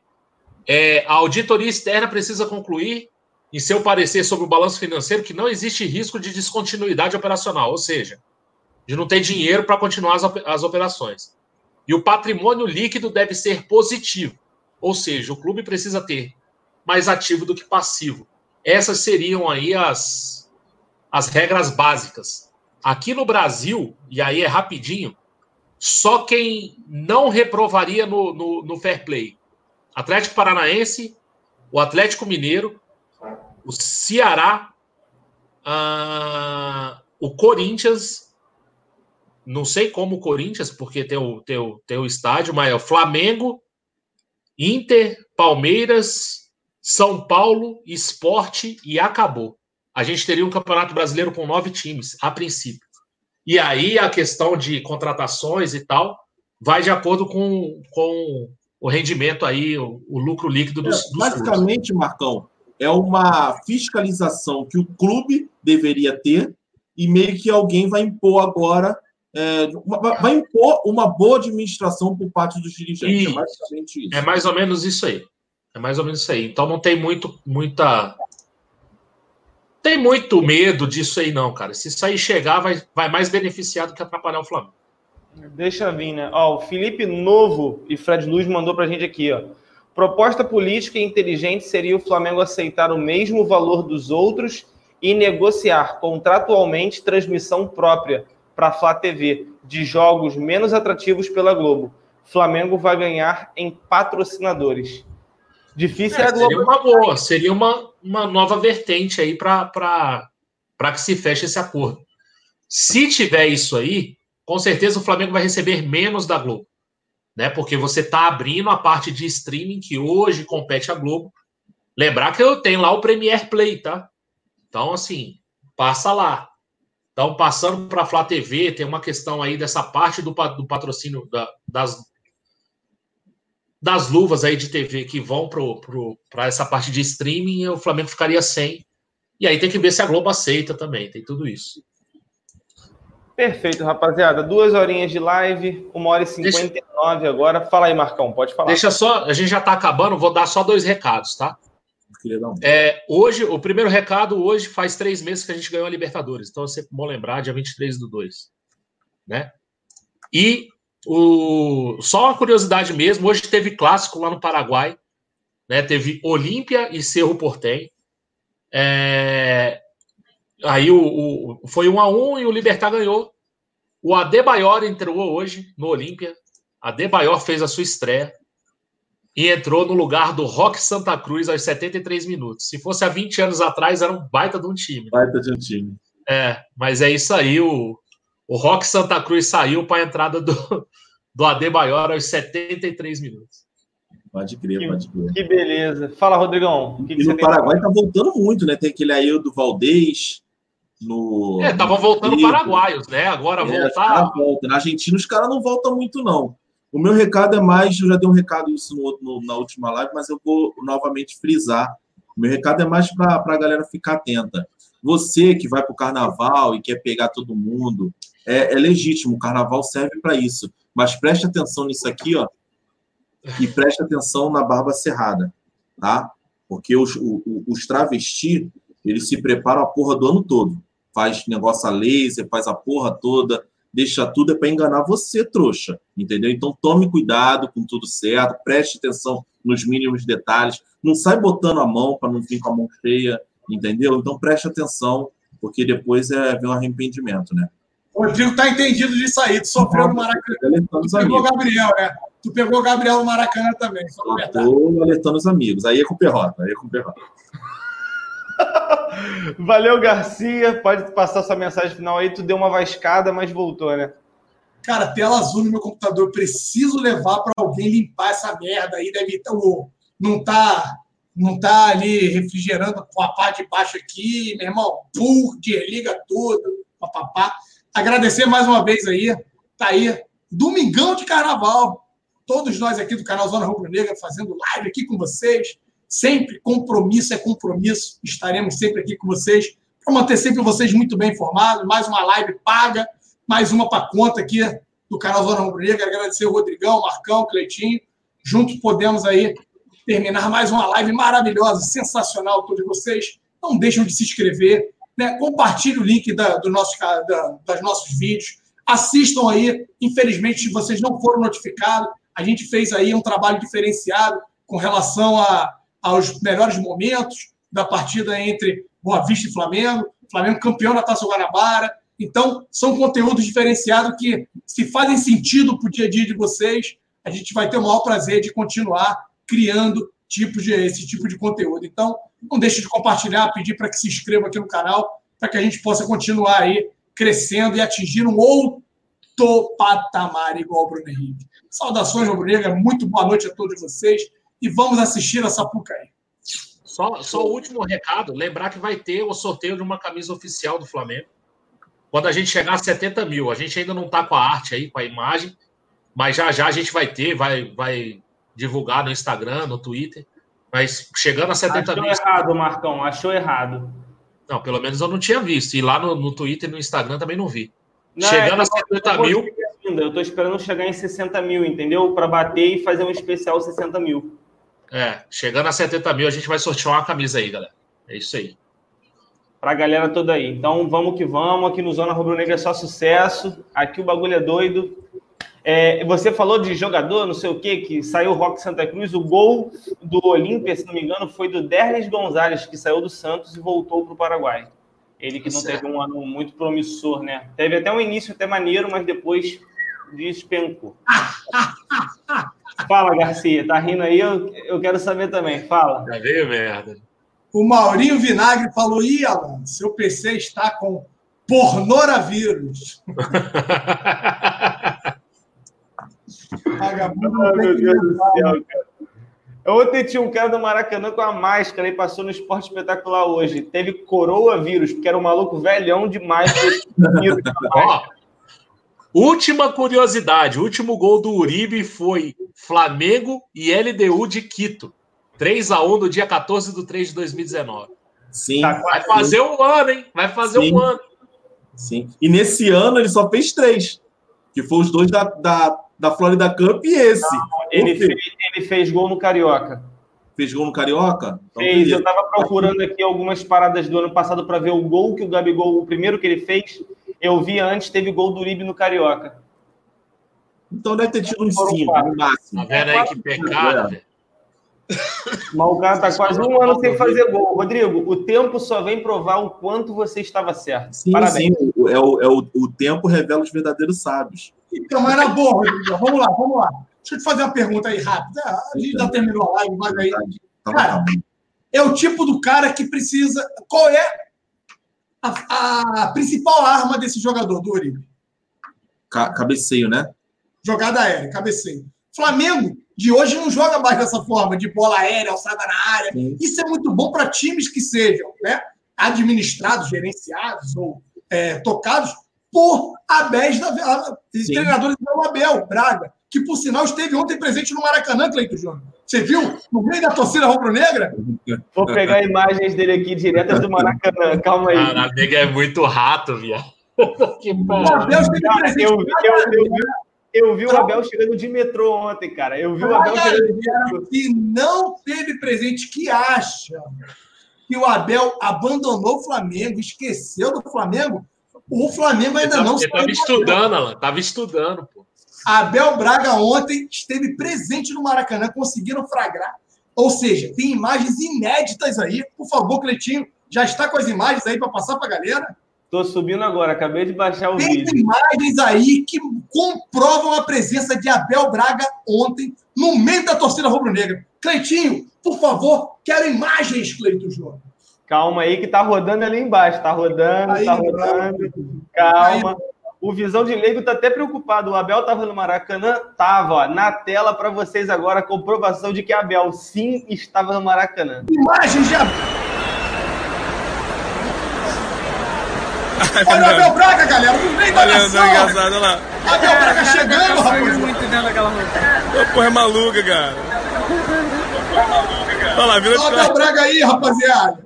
Aí, viu? Eu tô falando. Abel Braga no meio da nação, rapaziada. Ó, tentando estudar o esquema do JJ. Para quem não viu essa cena, tá vista aqui no canal Zona Rubro Negra. Mais um motivo de sentar o dedão no like, né? Não, compartilhar, porque aqui, parceiro, é conteúdo, é informação e alegria, meu parceiro. Entendeu? Essa é a pegada do canal Zona Rubro Negra. Esse é o lema. Vamos que vamos agora para os salves aqui, que esses salves estão com um delay de no mínimo 10 minutos. Tem mais nenhum recado, não, né, Marcão? Acho que. Vou aproveitar também, assim, é. Só ficar ligado que a Beija-Flor é a última escola a desfilar amanhã, né? Uma das favoritas e tudo mais, que vem com o enredo Se Essa Rua Fosse Minha, de Cid Gonzalez, Alexandre Lonzado e Cid Ferreira, tá bom? Obrigado. São... Só faltou falar tudo isso na voz do Milton Cunha. para ficar maneiro, para ficar legal. Vamos que vamos. Felipe Nogueira, é, esse aqui não, né? O Volim, vai ficar só no Volim, o resto deixa para lá. Adriano Souza, CL CL, tá tirando onda, hein, CL? Tô acompanhando aí nas redes sociais, tá, tá, aí, tá, tá no Espírito Santo, eu acho. Ó, vida de luxo, hein, mulher? Mas não deixa de acompanhar o Zona, isso que é moderadora. Douglas Ferreira, Zil Nep, Rodrigo Costa, Visão de Leigo, Tropa Flá, Marcos Marquinhos, eh, Daniel Felipe, Douglas J, Rodrigo Tanuri, Ricardo Germano, João Paulo Rodrigues, Alan Pica Pequena, Visão, Visão de Leigo, o Marcão gosta desses pseudônimos aí, né? Daniel Romanini, Rosalino Mateus, André Vinícius da Silva Pereira, Carlos Charles Matos, Bruno Lima, ahn, vamos ver mais quem aqui, Jefferson Ramos, Leandro Sempre Flamengo, Júlio Verli, Werling, está com a gente também, Wagner Rocha, Romário Maciel, Torcedor Chiefs, é, Lucas Cunha, mais uma vez com a gente aí, Eduardo Miranda, vou dar um Vivo, o Vivo Lixo, né? Fica só nisso também. Vivo Lixo, tamo junto, cara. Obrigado pela presença aí. O Rafael Flamenguista, Rodrigo Buldig, Adriano Pateiro, Vena Andrade, Mike Amorim, Cosmo Sebastião e para fechar, José de Queiroz e Nadson Albuquerque. Quer falar alguma coisa, Rodrigo? Esse- não, esse vivo lixo para você botar lá no Cinezona. Ontem o Perrota caiu. Repetiu umas três vezes. Eu deixei. De novo, de novo, cara. O Alan tinha caído nessa, cara. O Alan tinha caído nessa. Procura amanhã. Ontem o Perrota tem caído. É, eu, eu confesso, se o Alan não tivesse caído e eu não soubesse, eu ia ler. Eu não vou também ser hipócrita, eu ia cair também, mas o engraçado é que o Perrota, quando ele cai, ele fala, hum, cair. Faz Cara, tempo, já eu, eu acho que o três Mauro horas. César, eu acho que o Mauro César também. O Mauro César leu a parada. Maravilha, é disso que o Brasil gosta. Galera, continue com os nomes engraçados aí, que a Deide também, a tia Deide estava por aí esses dias. Continue, o Cinezona já está pronto, inclusive, deve ir ao ar quinta-feira, já está tudo certo. Só vamos esperar o carnaval passar para o pessoal curtir a folia. E quinta-feira continua a palhaçada aqui no Zona Rubro Negra, que está sensacional. Valeu, rapaziada. Se inscreve no canal, deixa o seu like e ativa o sininho para receber as notificações. Nos vemos amanhã às 22 horas em mais uma live zona aqui no Zona Rubro Negra ou a qualquer momento aí durante a tarde, como foi hoje e como tem sido aí durante a semana. Tamo junto, rapaziada. Valeu. Fui.